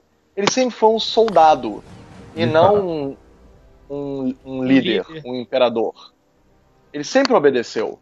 As pessoas obedecem a ele porque ele é um general na hierarquia, mas ele nunca foi o imperador. E nunca foi essa a pretensão dele. É Ele verdade. não pretendia. Senão ele É teria de manipulado pra né, matar o imperador. Não, mas é isso parte que a gente gosta tanto do Vader. Porque ele é moralmente ambíguo. Por isso que eu gosto da cena dele, por exemplo, contra o. Ah, é quando ele enforca o vilão desse. Krennic. é. Porque o maravilhoso dessa cena é o cagaço. O cara não, o cara era o maior alpinista social. O Rennie claramente queria ser ali mais do que ele era. Queria, tipo, o cargo do Peter Cushing. E ele, ele era um alpinista. E o Vader bota ele no lugar dele. Tipo, ajoelhe-se sobre a força, o lado negro da força. E fique você no teu lugar. I find your lack of faith disturbing. Foda. Agora, Filipe, deixa eu te perguntar um negócio. Tem uma coisa que ela é meio. Aí eu acho uma coisa dúbia desse filme, que é o Moff Tarkin deste filme, quanto que ele aparece, ele tá sempre falando pro. Ele tá sempre se colocando na posição de subchefe do. Mas no episódio 4, o Moff Tarkin é o vilão, né? É, sim. O Darth Vader tá abaixo dele. O Darth Vader tá abaixo dele. E tá, todo mundo teme o Darth Vader pelo que ele pode fazer, mas aí ele tem essa relação que nem você tá falando de. Ele é um subchefe, né? É tipo como se você jogasse um videogame que o subchefe é mais difícil que o chefe. Mas. Ele é o É. Proctor. ele é o É. Proctor da Academia de Polícia. E- e- é, tipo, você tá jogando Mortal Kombat 2, vem um Quintaro e depois vem o Shao Kahn. É assim, né? Uma coisa. Eu não sei se a comparação foi boa, mas anyway. Ele é o Sagat. Foi, É, não, você fica- o Alexandre aplicou melhor. Ele é um Sagat. Ele é o Sagat, é verdade. Então, é, essa relação de subchefe, e mesmo assim ele ser o cara foda, é, é muito mais legal, porque você tem, você tem medo do, do Darth Vader. Isso é uma coisa que recuperou nesse filme. A, a Josie, ela colo- fez um ponto sobre esse filme, que é o seguinte, se você pegar só as aparições do, do, do Darth Vader, cortar e fazer um thriller, você faz. Chama o James Wan e ele faz um thriller só do Darth Vader com as coisas que apareceu dele agora. Cara, essa cena do, do Vader, a, a- a- o Filipe vai rir, vai rir muito. A, a, a minha esposa do meu lado no cinema, a gente foi ver no IMAX, né? Ela tava agoniada com os caras fugindo do Vader. Tipo, ela corre! Corre! Filipe, corre! Aí o cara vai passar Corre, negada! vai passar a- a- o disquete pela porta e a porta ela. Passa essa porra logo, caralho! Tipo, porra! Aí. É, o mais impressionante é que a gente volta a viver uma emoção, tipo, papel passado. A gente sabe que essa porra da informação vai chegar a Leia no 4. Nossa, a gente se fode, tipo, cagamos pra informação chegar na Leia. Porque a Cara. gente acredita que o Vader vai impedir aquela informação de passar naquele momento. É muito foda. Pois a é, que naquela passa. hora eu esqueci completamente que eles iam conseguir. É sério? E É. Você.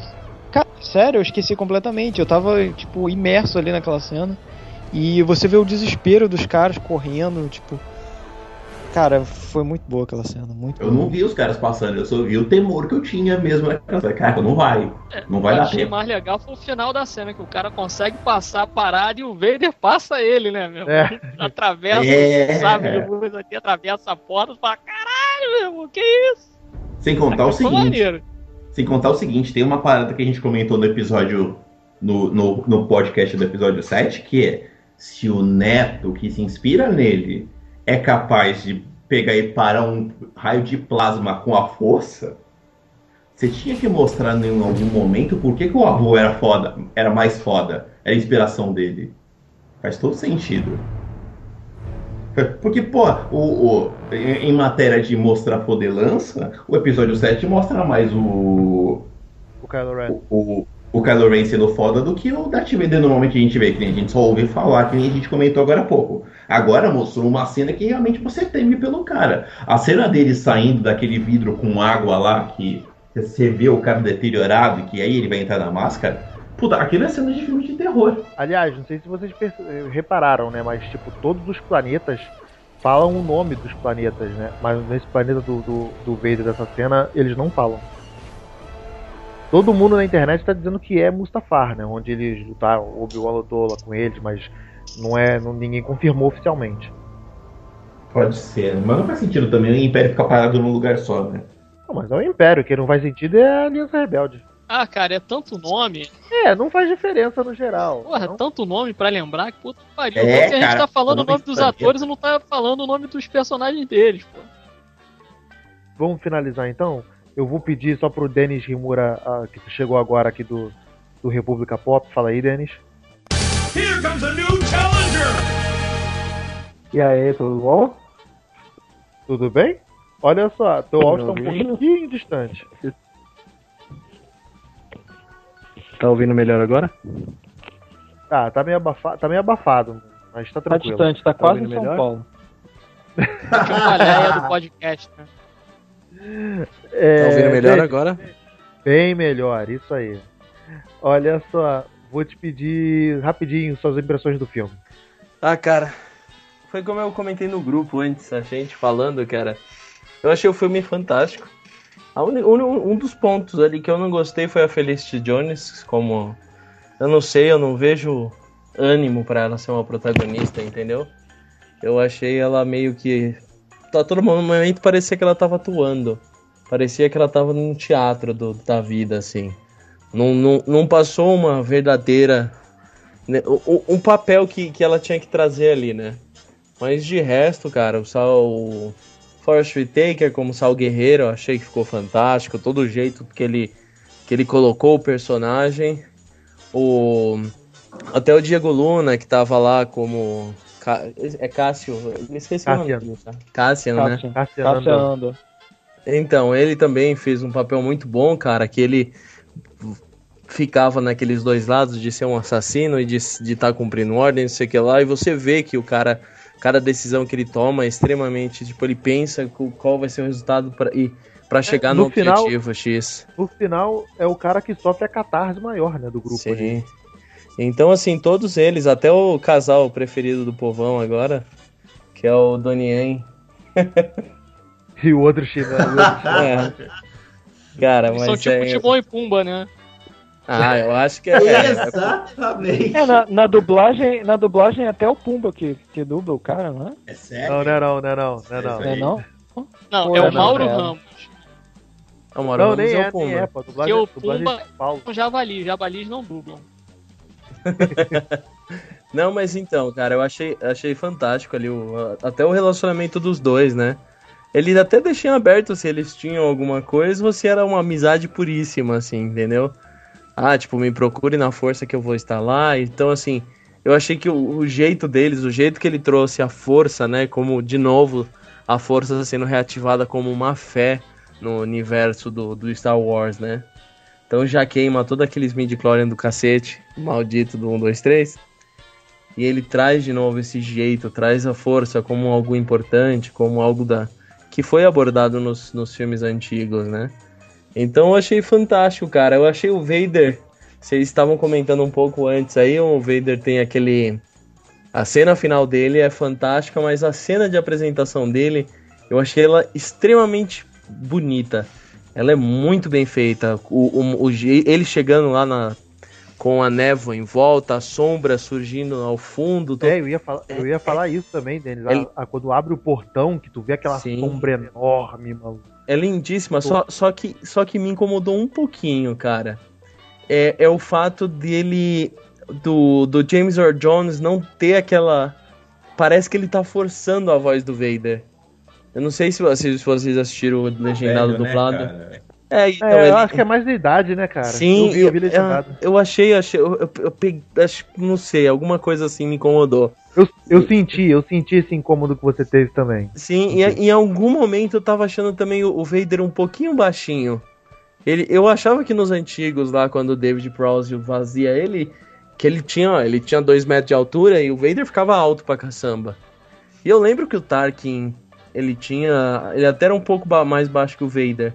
E o Tarkin é mais alto que o que o general, como ele chama, gente, o de branco? Ten- ele era mais alto que ele, cara. E aí quando o Vader tá conversando com, com ele, os dois meio que têm a mesma altura, eu achei. Não sei. A, a- a- a esse momento que os dois estão tete a tete, um de frente pro outro, eu achei que não passou aquele impacto que o Vader tinha nos filmes antigos. Mas na hora que ele voltou lá, que ele vai atrás do- dos planos, cara, eu achei fantástico. Foi muito bem feito.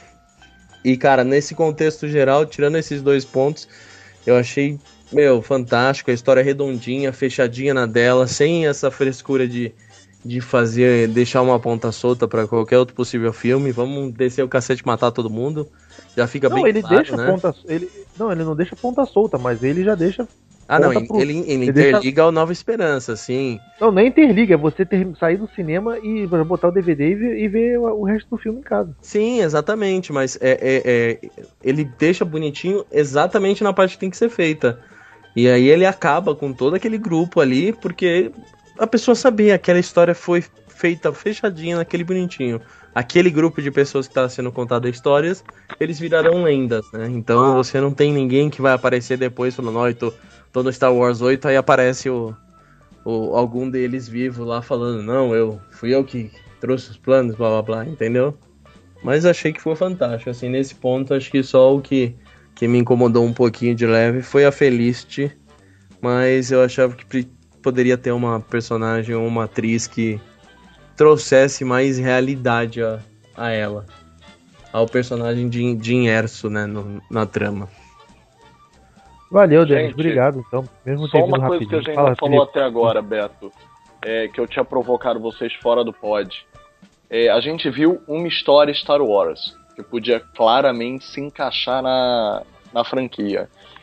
É, o que, que vocês acham do que vai ser o filme reboot ou tanto faz mostrando o Han Solo jovem? É, é engraçado tu falar, Filipe, porque o França reclamou, a gente tava conversando, né, França, do uso de personagens digitais, a gente volta lá pro Ah, sim, Leia. E, pô, era até onde era necessário você ter rostos digitais pra esses personagens? Quando o Han Solo você vai ter um ator novo, né? Não vão digitalizar o Harrison Ford pra fazer um filme todo novo com o Harrison Ah, Ford. mas aí é porque eles estão trabalhando outro jeito, cara. Eu achei ok eles terem usado porque o Moff Tarkin ele era extremamente importante pra essa cronologia. É mesma- ok até certo ponto, Sim. porque depois, depois não funciona mais. Ah, mas Fica meio falso. Você assistiu 2D ou 3D? Não, só, só tem 3D. Se tu falar um lugar que tu vê 2D, porra. Ah, não, então Ah, aqui é, tem, lá no Rio. Então, é porque tem algum. O pessoal que tava assistindo no 2D falou que o impacto ficou mais forte, dando aquela. um aspecto de, de, de incomodar o, o Moff Tarkin. né? Isso. No 3D, eu, tipo, em alguns momentos você falava, nossa, CGzão. Mas em outros momentos, cara, que você tá na trama ali, você, tipo, tava nem se importando. Você tinha um personagem lá, cara, e eu, eu a sessão que eu assisti tinha muito fã, a galera foi loucura, cara, quando apareceu. Foi Não, um qualquer jeito- um vai à loucura. Fã Sim, vai à mas- loucura. Fã vai à loucura. Mas voltando um pouco, porque a gente falou bastante sobre a computação gráfica, Hum. eu, eu quero dizer mesmo em termos de. Foi feita uma história que eles alegam que é paralela à saga. E de verdade, de verdade, não é. Ela até é paralela aos personagens principais da saga. Mas ela se insere facilmente na saga. Já Ela o é intimamente do- ligada à saga, né? intimamente. Já o filme do Han Solo vai ser to to totalmente livre. Porque ele vai se passar num período que eles podem até cruzar ali com referências. Mas assim, a idade dele, mesmo que ele seja um tiquinho mais velho do que a Leia, não bate com a trilogia original. Perdão, perdão. Com a trilogia nova, né? Que é a, a 1, 2, 3, quero dizer. Tipo, será que eles vão trazer, que nem trouxeram o Jimmy Smith pra voltar a ser personagem agora no Rogue One, pra juntar com a trilogia 1, 2, 3? Será que eles vão chamar mais alguém da 1, 2, 3 pra atuar no filme do Han Solo? Porque, tipo, o que, que eles vão fazer? Eles vão trazer de novo algum personagem clássico, algum de computação ou algum vivo mais novo? Quem é o Han McGregor Solo já tá- pode O ter McGregor tá conhecido? implorando aí pra participar de alguma coisa. Cara, a gente sabe que o Han o Solo, Jabba, eles vão ter que o mostrar Jabba- como é que ele conheceu o Chewbacca, mas o Jabba seria o mais fácil da gente cogitar que vai aparecer. Ah, cara, esse Ai, roteiro mas vai Jabba mais magro. caramba, hein? Era esse, tô falando tudo ao mesmo tempo, porra. Jabba mais magro. Ah, mas pode ser, pode ser o, Dia- o, o Jabba do primeiro, do primeiro corte de Star Wars, lembra que era aquele gordão com a, com a jaqueta de pelo? É, me lembro. Eu esqueci de comentar uma coisa, eu posso rapidinho antes de passar pro França? É, tem uma coisa nesse filme que eu achei o máximo que eu não comentei com vocês. É o primeiro filme, mesmo das trilogias velhas e novas, que tem um personagem não humano, tirando o Chewie, tá? Que ele realmente ele faz um ponto impactante dentro da Aliança Rebelde. A, a- o, o almirante Radu lá, que é o almirante que está comandando, tentar desbloquear aquele, aquele, aquele firewall que eles botaram na, que no tem. sinal.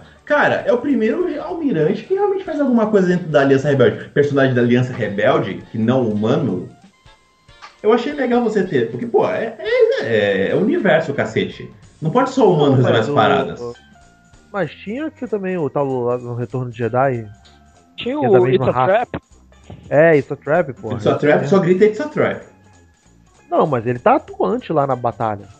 Eu acho muito pouco, cara. Esse, você vê realmente o cara, ele tá pensando, tá fazendo estratégia, eu, eu acho muito mais atuante do que o cara. Eu quero só grita de estratégia. Trek. Almirante Akbar? É esse aí mesmo. Akbar, isso. Ah, esse, esse, esse Lagosta Preto, que eu não, não lembro se falaram o nome dele, eu achei ele, ele extremamente mais inteligente do que o, o próprio Akibar era. O Akibar tinha só a roupinha de Napoleão dele, e fora isso ele fala. É, Ele era- então, uma coisa é. que eu achei Pô, incrível, cara. eu até comentei com o Beto durante o filme, é pilotos mulheres, cara. Eu achei muito maneiro de ver. Não tinha Ah, isso na hora, na, é, na hora que eles abriram, cara, o, o, o cast pra mulher, pra negro, pra asiático, pra tudo que é gente, achei fantástico, cara. Eles terem colocado sem se preocupar em vamos tabelar e fazer todo mundo tenha bigode. Até porque é espaço, É. né, cara? Não faz sentido essas viadagens, né? Essas viadagens terrenas não faz sentido. Exatamente. Star Trek nesse ponto é muito mais imersivo do que do que Star Wars. É, é muito legal deles terem feito isso. E aí que eu gostei, porque, pô, é o, perso... pô, o universo inteiro só o humano resolve as porra toda. Ah, bota, bota os bichos pra resolver também. É, aliás, eu senti isso também. Eu achei esse filme de todos aí da franquia do Star Wars o, o que tem menos alienígenas assim em primeiro plano. Mais ou menos, Queria né, ver um pouco mais daquele, daquele alienígena. Não, assim, alienígena, eu tô falando de, sabe, botar maluco com a tromba, entendeu? Orelha gigante e tal. É lógico que pelo fato de se passar no espaço, né? Numa galáxia muito distante e tal, é, você bota seres humanos ali, etc, interagindo com o robô, mas, pô, você vê até no próprio pôster aqui, tem uns dois ETs aqui que estão lá no meio da parada e você, hum, pô, podia ter um pouco mais desses caras aí, né? Ah, não, Ter uma participação eu- um pouco melhor ali. É verdade, tem Até muito agora- humano, tem pouco bicho. É, mas, mas até agora, vamos parar de lutar pelos direitos alienígenas aí, por favor. mas, eu, mas eu só quero entender, no começo do filme, por que, que a Jean tava olhando pra aquele ET dormindo? Que... Aí ficou focando a câmera no ET dormindo, eu falei, por quê? O que, que vai acontecer? E tem- cagaram, deixaram de lado. É, ela tava, tava zelando o som do cara, morreu, né, hein? À noite, ó. todos os alienígenas são pardos, meu irmão. ou, ou pode, ou pode ter oco- ocorrido no aquele lance, né? Porque o filme ele teve várias ele foi ele foi regravado, né, várias cenas, então pode ser que isso tenha acontecido, né? Na calada da noite preta, né? Vai saber. É, pode, Assim, e não, os pode ser trailers não estão no filme, né? É isso que eu ia falar também, França. O trailer desse Rogue One é a coisa mais mentirosa do mundo. É, o trailer Ah, bom, mas, né? Não, mas o trailer foi da primeira gravação, gente. Não, mas a Disney tá fazendo isso faz tempo. Ela tá fazendo isso com a Marvel, tá fazendo isso com os filmes de de Fada, Não, tá não, fazendo não. Star Tipo, Wars. Tipo, uma coisa é te enganar em relação ao tema do filme. O, por exemplo, o do. O, do- o- Homem de Ferro 3. Homem de Ferro 3. é, Homem de Ferro 3, mas as cenas estavam lá. O- aqui não, cara. O Rogue, esse trailer do Rogue One fala as sequências que tão, não estão no filme de modo algum. Eu não tenho Vão como dizer porque eu não vi extras. o trailer, né? Então. Não viu nenhum Não, trailer? mas- Não, Mas eu vi o- cenas assim, de, por exemplo, ela olhar pra trás usando aquela roupa preta, ou você ouvir uma fala da mulher conversando com a Felicity Jones, ali ela tem tipo umas telas na frente dela. Só isso mesmo que eu vi do trailer, mas de resto eu não Mas- vi. Ma- Mas foi o que aconteceu mesmo, cara. Eles tinham gravado um filme, aí chegou no, no, no começo do ano aí, eles regravaram uma cacetada de cena. Eles mudaram muito a história, porque eles falaram que não tinha atingido ao, o, o que eles queriam e eles regravaram e mudaram muita. No trailer eles te passam uma trama e no, no, no, no filme você tem meio que rumo sendo diferente, entendeu? Tem sequências inteiras que não tem no, no, no filme que tá no trailer. Tipo, o diretor Krennic andando no, no- no- na praia com a capa dele arrastando na água. Acho que teve O Stormtrooper também, né? Andando no meio da água lá. O eu cheguei a ver foto. andando né? na, na água. Não aparece. cara. Não tem nada disso. Ah, a pró- a própria cena que você falou do, do TIE Fighter baixando A, na antena. a Felicity Jones do- da, da antena contra o TIE Fighter, né? Que ficaria foda no, no filme não tá lá. Porra. Só pra fazer, pra fazer valer meu argumento de resgate do soldado Ryan, saco? É, talvez ela tivesse morrido de outro jeito no- na versão inicial. Talvez o É. cara já tivesse morrido, entendeu? Naquela cena que ele cai, talvez ele tivesse morrido ali e ela morresse ali na antena. E aí no final decidiram fazer eles morrerem juntos, talvez. Peraí, ela morre. É, é, toma, toma spoiler Toma na sua spoiler cara. na cara, de É. Pô, Pá! Edilson, é uma missão suicida. Desde o começo do filme já tá descrito ali, cara. É uma missão suicida. Os caras vão morrer. final. obrigado. Tá, É essa a piada que eu queria falar pra vocês. Obrigado por me lembrar pela segunda vez. Gente, é incrível, né? Precisou Star Wars pra ensinar como se fazer um esquadrão suicida de verdade. Boa, garoto! Boa, 06. Aliás, tem uma Eita, coisa que eu piada. queria colocar pra vocês aqui. Eu achei Não achei graça, não, hein, mas tudo bem. Eu achei que era o Denis que fazia as piadas ruins pra gente terminar o programa. Não, gente. Mas é que a graça, na verdade, não é pra nenhum de vocês, nem pros ouvintes. É só pro Beto e a DC especial dele. Ah, quer Eu dizer não, que... cara, eu não que gosto eu- de esquadrão se eu- suicida, não sei de onde tirou isso. Agora, vocês querem ver como esse filme é importante? Eu baseio a importância desse filme no seguinte: esse filme ele é do universo Star Wars. Esse filme ele é feito para quem gosta do universo Star Wars. E esse filme nós passamos um podcast inteiro, tem quase duas horas que a gente tá falando. E a gente, tirando o Darth Vader, que realmente a participação dele tá lá no meio do roteiro, a gente pouco se fudeu para, por exemplo, aparecer o R2D2 e o, e o, S- e o C3PO. C3P. A gente pouco se Eles falam pra- do, do Antilles. É, cara. e- eles- Eles, fa- eu não vi isso. Eles, eu sei que em algum momento eles falam do, do Ed, mas eu não vi isso. Eles fazem uma Eles porrada de referência. Do Ed eu não vi, não. Eles fazem uma porrada de referência, cara, exclusiva, explícita, e a gente pouco se lixou de se, de se importar de falar agora, porque é tudo tão mais. Tudo é tão maravilhoso nesse filme, é tudo tão legal de você ver. Que você não precisa ter aquela coisa de cuspir na cara que nem, por exemplo, a Marvel, de ó, eu sou referência disso aqui. Olha, eu sou referência de tal filme, de tal quadrinho, de página. Não, cara, eu acho, por exemplo, eu acho, por exemplo, que diferente do Despertar da Força, esse é um filme que você precisa estar intimamente ligado ao episódio 4. É o que eu falei. não é um curte filme- ele, É um filme. você não curte ele 100% se você não tiver essa, essa conexão sentimental, eu diria até, com o episódio É o 4. que eu falei, Beto, é aquela história de fazer um filme pra fã, sem vergonha de ser um filme pra fã, sem a necessidade de vou deixar a aresta solta pra ficar vendendo bonequinho e filme do filme anterior. Não, eu sou filme pra fã, quem vai entender isso aqui bem é fã, quem vai gostar disso aqui pra caralho é fã. É, é, é essa- Aparece lá o, aparece o cara que o Obi-Wan mata no bar. é- O Obi-Wan mata e corta o braço. então, é, é essa a importância que eu falo. Aparece um monte de gente, cara. Tu não viu, França? Não É que reparei, ele não. esbarra com a Jean. Ele esbarra com a, Gi- com a Jean em Jeddah, Aí aí, eu- ele, é, o maluco aí- fica puto, parte pra cima dela. Aí ele fala, não, não, não tem nada. Ah. Aí eles fogem. É verdade. Ah, mas, mas assim, mesmo que ele seja um filme extremamente feito pra fã, ele funciona como um filme fechado, entendeu? Sim, sim, sim. O, o, o 7, ele é uma, uma amálgama de Eu acho- todos os, os, mas eu acho os que o 4, 7 5 e você- 6.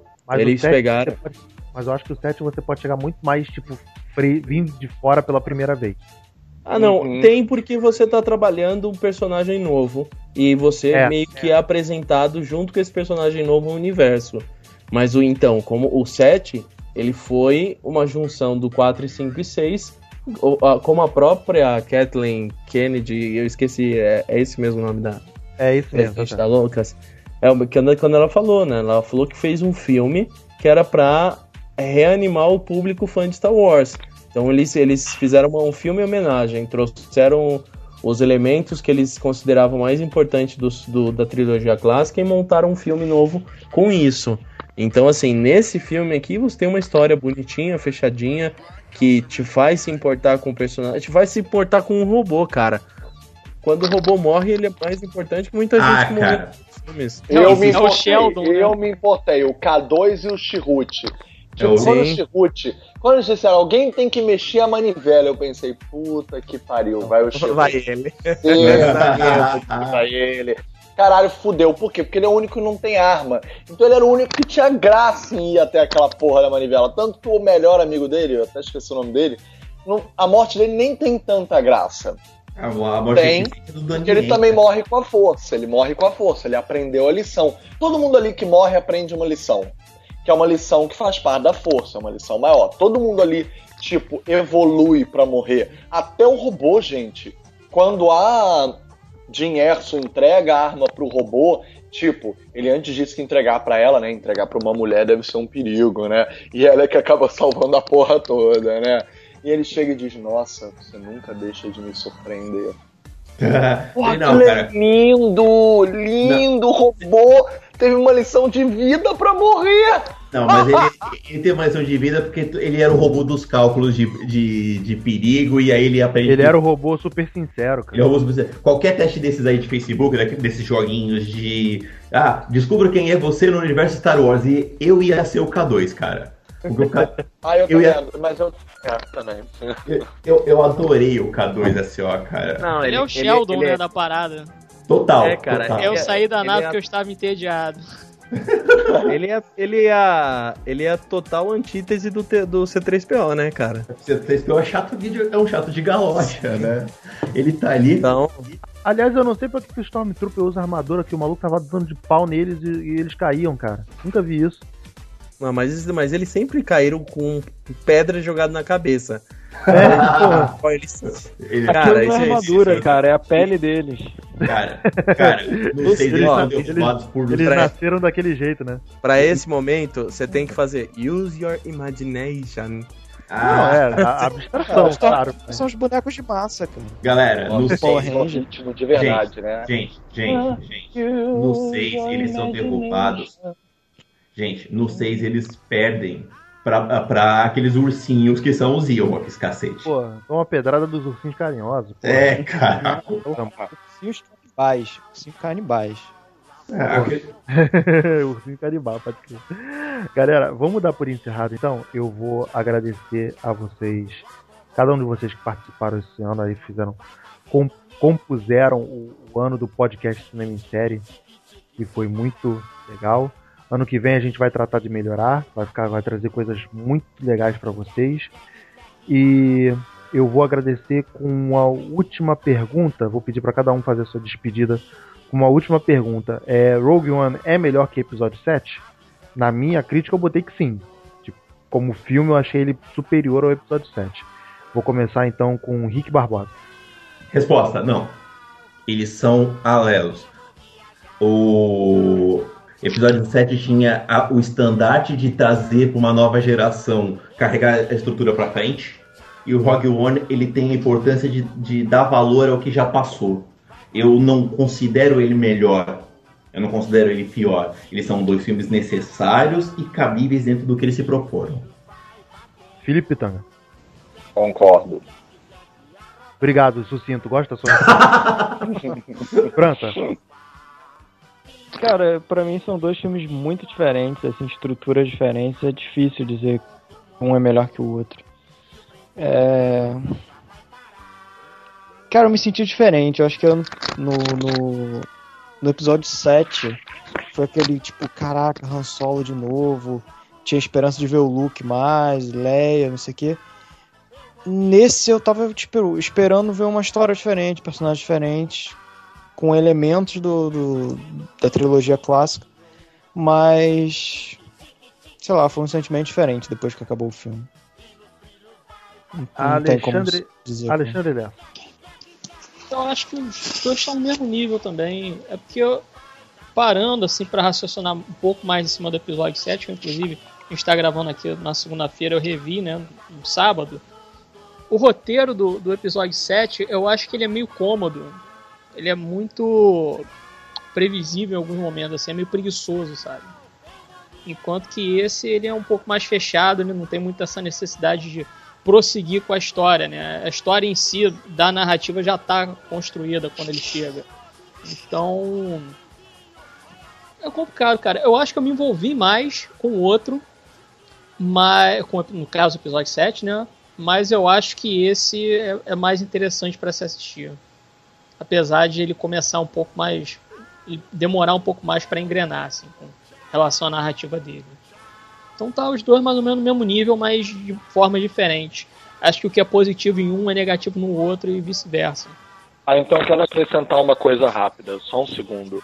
Mas, gente, porra, não só não tem como comparar, eu concordo com tudo que foi dito até agora, mas o 7 tinha toda a questão do saudosismo direto.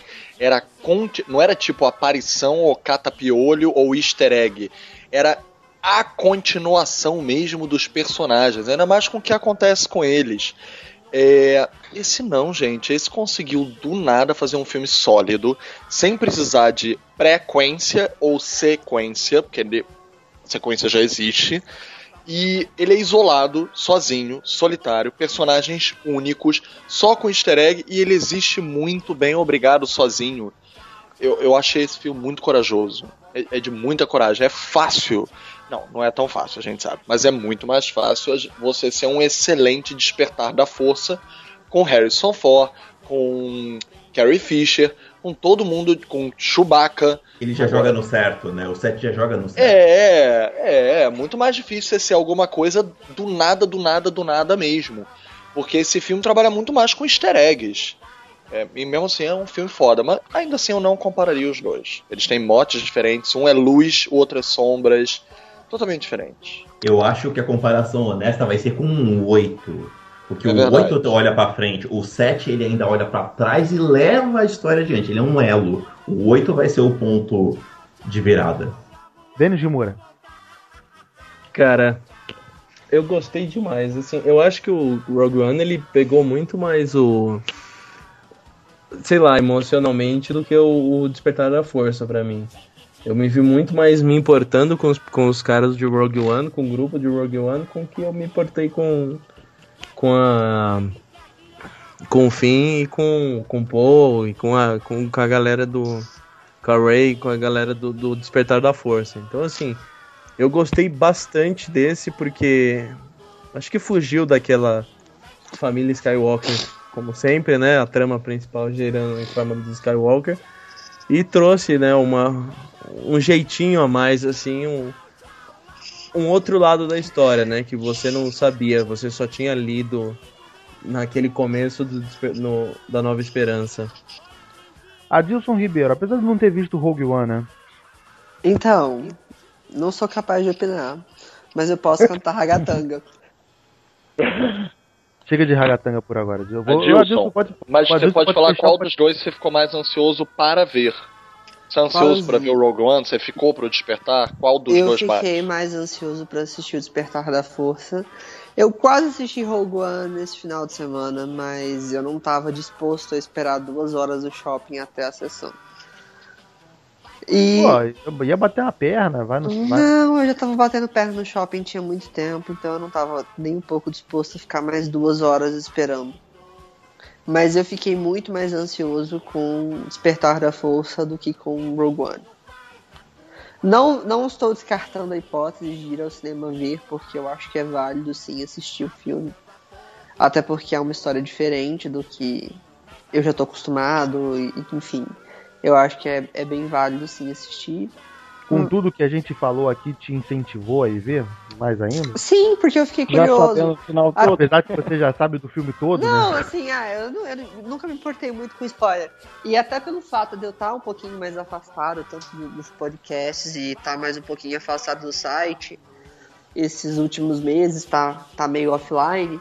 Então, assim, eu não acompanhei muita Eu acompanhei muita coisa assim, da, da pré-produção e do início da produção do filme.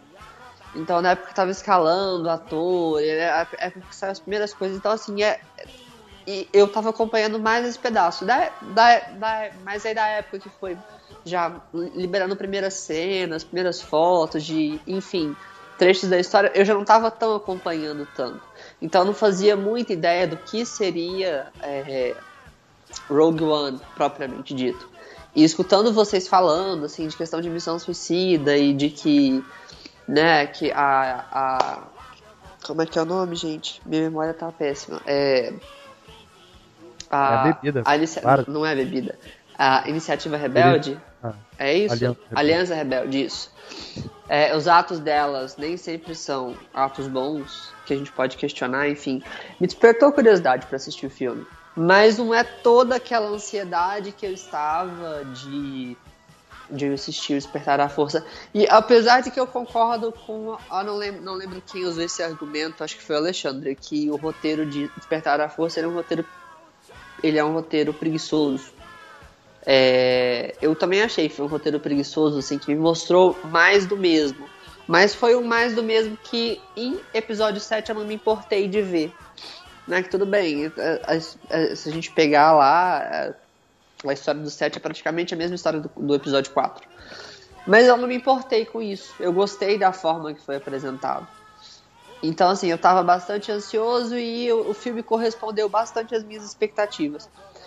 Com Rogue One, basicamente, eu não tenho nenhuma expectativa.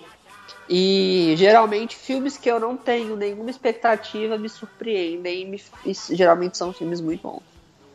Beleza, então, gente. Vamos dar por encerrado. Alguém ia falar alguma coisa? Posso só completar uma Eu- coisa? eu? É, eu, falar, eu percebi que o Alexandre ia falar. Fala, É. fala, França. Fala. Peraí, eu ou o Alexandre? Falar. É o França. Não, fala, fala. Alexandre. Ah, tá. É, não, eu ia falar só que vocês. Tá, que vocês estavam falando aí do, de sacanagem do Rogue, Rogue 2, né? Mas teve uma segunda estrela da morte. A Disney pode ganhar dinheiro ainda, cara. É verdade. né? Não, como essa segunda? E eles roubaram o plano da segunda estrela. Tá Ah, querendo fazer um teve a 5,5 segunda de alta. Fazer É um, Rogue, mesmo. um Rogue 2. Rogue 2 de verdade. fazer um Rogue 2, eu vou fazer um 5,5. É o episódio 5,5. Fala, Alexandre. É, complementando aí o que a Gilson falou, é como se fosse assim: o Rogue One ele tem um final fechado, mas ele tem um roteiro aberto. Enquanto que o episódio 7 ele tem um roteiro que ele é fechado, mas que ele poderia ser aberto. Em que sentido? Porque a gente já sabe que aqueles planos ali, quer dizer, a meta do, do Rogue One é o quê? É roubar os planos da Estrela da Morte e levar ao, a Aliança Rebelde lá. Mas o que, que acontece antes disso daí, o meio do caminho ali, o meio de campo, a gente não sabe. Então é isso que vai meio que atrair a gente para chegar naquele final que a gente já tá sabendo. Enquanto que no episódio 7, a gente chega com a mente um pouco mais aberta, porque a gente quer ver uma história nova em cima ali do universo Star Wars, mas mais uma vez a gente recebe Han Solo, Leia, Luke, algum Skywalker, algum alguém da família do Han Solo, sabre de luz, entendeu? Então acho que parando para pensar, né, é, no caso no, ca- é, no caso complementando o que a Dilson falou é isso.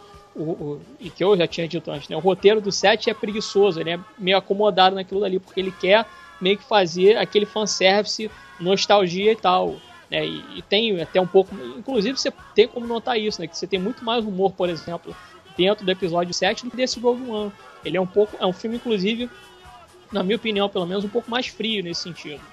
Entendeu? Os personagens ali, você já meio que sabe que o caminho deles ali já tá traçado, que eles vão vai gerar um morrer no final, você só não sabe como que eles vão morrer, né? E obviamente você sabe que eles vão também conseguir é, adquirir os planos ali e passar para frente para a narrativa continuar seguindo. Mas tem um pouco disso daí, né? Eu acho que é, o JJ, parando para pensar no que ele fez ali com o episódio 7, ele podia ter feito uma coisa muito mais solta, né? E ele fez uma coisa mais presa. Galera, vamos dar por finalizado, vamos dar por finalizado então, até porque já tá tarde. É, vou agradecer a cada um de vocês. Muito obrigado pelo ano que a gente teve, tá? Foi muito legal poder contar com todos vocês ainda durante, durante as gravações do podcast. Esse, esse foi o nosso podcast Saideira. É, Felipe Pitanga, que você já tem que ir embora porque amanhã acorda cedo. Bra, boa noite. Valeu, boa noite, gente. Pô, adorei. Foi um dos meus favoritos no ano. Alexandre Lerta, obrigado pela presença. Valeu aí. Ultrabaninhos.com.br tá fora do ar, mas tem lá minhateca.com.br barra Ultrabaninhos, que tá todos os podcasts lá. Dei uma conferida que tem muita coisa bacana pra ouvir. E o Beto não pediu aí pra dar nota, eu daria um 8 de 10 aí. Não, não pedi, mas de fato pode falar tranquilo. Eu, eu dei 11, como todo mundo morreu, nota 11. É, eu dei de 10, acho que no finalzinho ali. Eu falei isso pra Raquel, eu falei isso pra minha esposa, tipo, é, se, se- se ninguém morresse, eu daria nota 8. Como todo mundo morreu, eu dei nota 11. Hashtag Beto Genocida. Rick Não, o Barbosa. filme tem uma coragem do caramba. Não, acho super bom. Cara, Rick na- Barbosa. na- na- Peraí, rapidinho, mas naquele final do Vader, a, a nota aumentar pra 13 porque eu, eu, eu achei que ninguém ia sair com vida dali, cara. Eu os caras entregam mesmo os planos? Que vai passar. Cara, naquela cena eu achei que nem nós íamos sair com vida dali. Eu achei que o espectador ia morrer também. Depois, depois, Nós depois sabíamos demais, tínhamos todos que morrer. offline, offline a gente continua essa conversa dele. Segura rapidinho. Rick, briga- obrigado pela presença. Querido Onces, obrigado. de- daí de- Mentira, eu não vou falar obrigado por ter convidado, porque a gente não se convida mais, mas. É, feliz 2017 pra todo mundo e obrigado Cara por- ingrato, né, meu irmão? Porra. É, Não se pô, não. convida mais, cara. A gente entra aqui e fala, ah, o Beto fala, vou gravar. Fala, ó, tô entrando, cara. É pra geladeira, né? Fala que não tem aquilo que a gente quer comer. É, Assim, pegar cara. cerveja. Cadê a batata frita? Porra, merda. Dilcinho, Dilcinho, obrigado pela presença. Não é por acaso que encontro todo dia. Digo caminhando. Muito obrigado. O ano foi ótimo. A Dilson falou que ia fechar o podcast com Ragatanga e ele fechou mesmo. Assim, vai ter que botar a trilha. ha, de- Enfim, é... eu vou falar para vocês, enfim, acessarem lá a hora do filme, apesar de que 22 de janeiro, a hora do filme completa 3 anos. E E aí? 20 Isso aí, vamos ter festinha. E a hora do filme 20, completa 3 anos, 22 de janeiro. E o site vai mudar completamente, tanto a cara como colunas e etc e tal. E enfim, mudança total 2017 vai ser o ano para a hora do filme e o ano para todos nós. E tô de volta, né, filhinhos? Papai tá de volta. Adilson voltou para os casts. Demorou então, Adilson. Valeu. É, Denis, obrigado pela presença. Pela rápida presença. Eu agradeço. Até a próxima. É bom, boas festas para todos vocês. França, obrigado pela presença. Meta pra 2017, França. Quantos podcasts você vai participar? The Rogue One. Cara, cara, se eu participar de dois seguidos já tá bom. É, Gosto, gosto do França mas ele... dois, 2000, Metas honestas, né? É, metas honestas, é. pô, 2017 é, vai ter novidade aí no cinema em série também, mas É, vai ter, vamos vai segurar. ter pacote. Vai ter pacote novo, é, vamos. Vai ter coisa legal vindo por aí. Galera, obrigado então pelo, por esse ano aí ouvindo os nossos podcasts. E chega no final, não gostou, vai tomar no cu. Galera, pelo amor de Deus, vamos, vamos ah, encerrar essa porcaria. Obrigado pela presença de todos vocês. Obrigado você por ter ouvido aí nossos podcasts durante todo esse ano. podcast.com.br barra cinemissérie, facebook.com barra cinemissérie, twitter arroba cinemissérie e só ouvir a gente no iTunes e no podcast do site quando quiser, quando quiser baixar lá, tá, tá, tá tudo disponível. Ah, no Cinetop também. Tem no Cinetop também. Tem na hora do filme também. Tem na hora do filme também? Tem. Tá bom. É, valeu, galera. Então, até a próxima. Até, até 2017. Tchau, tchau. Tchau! Tchau! Porque tu uma merda! Meu trenzinho vai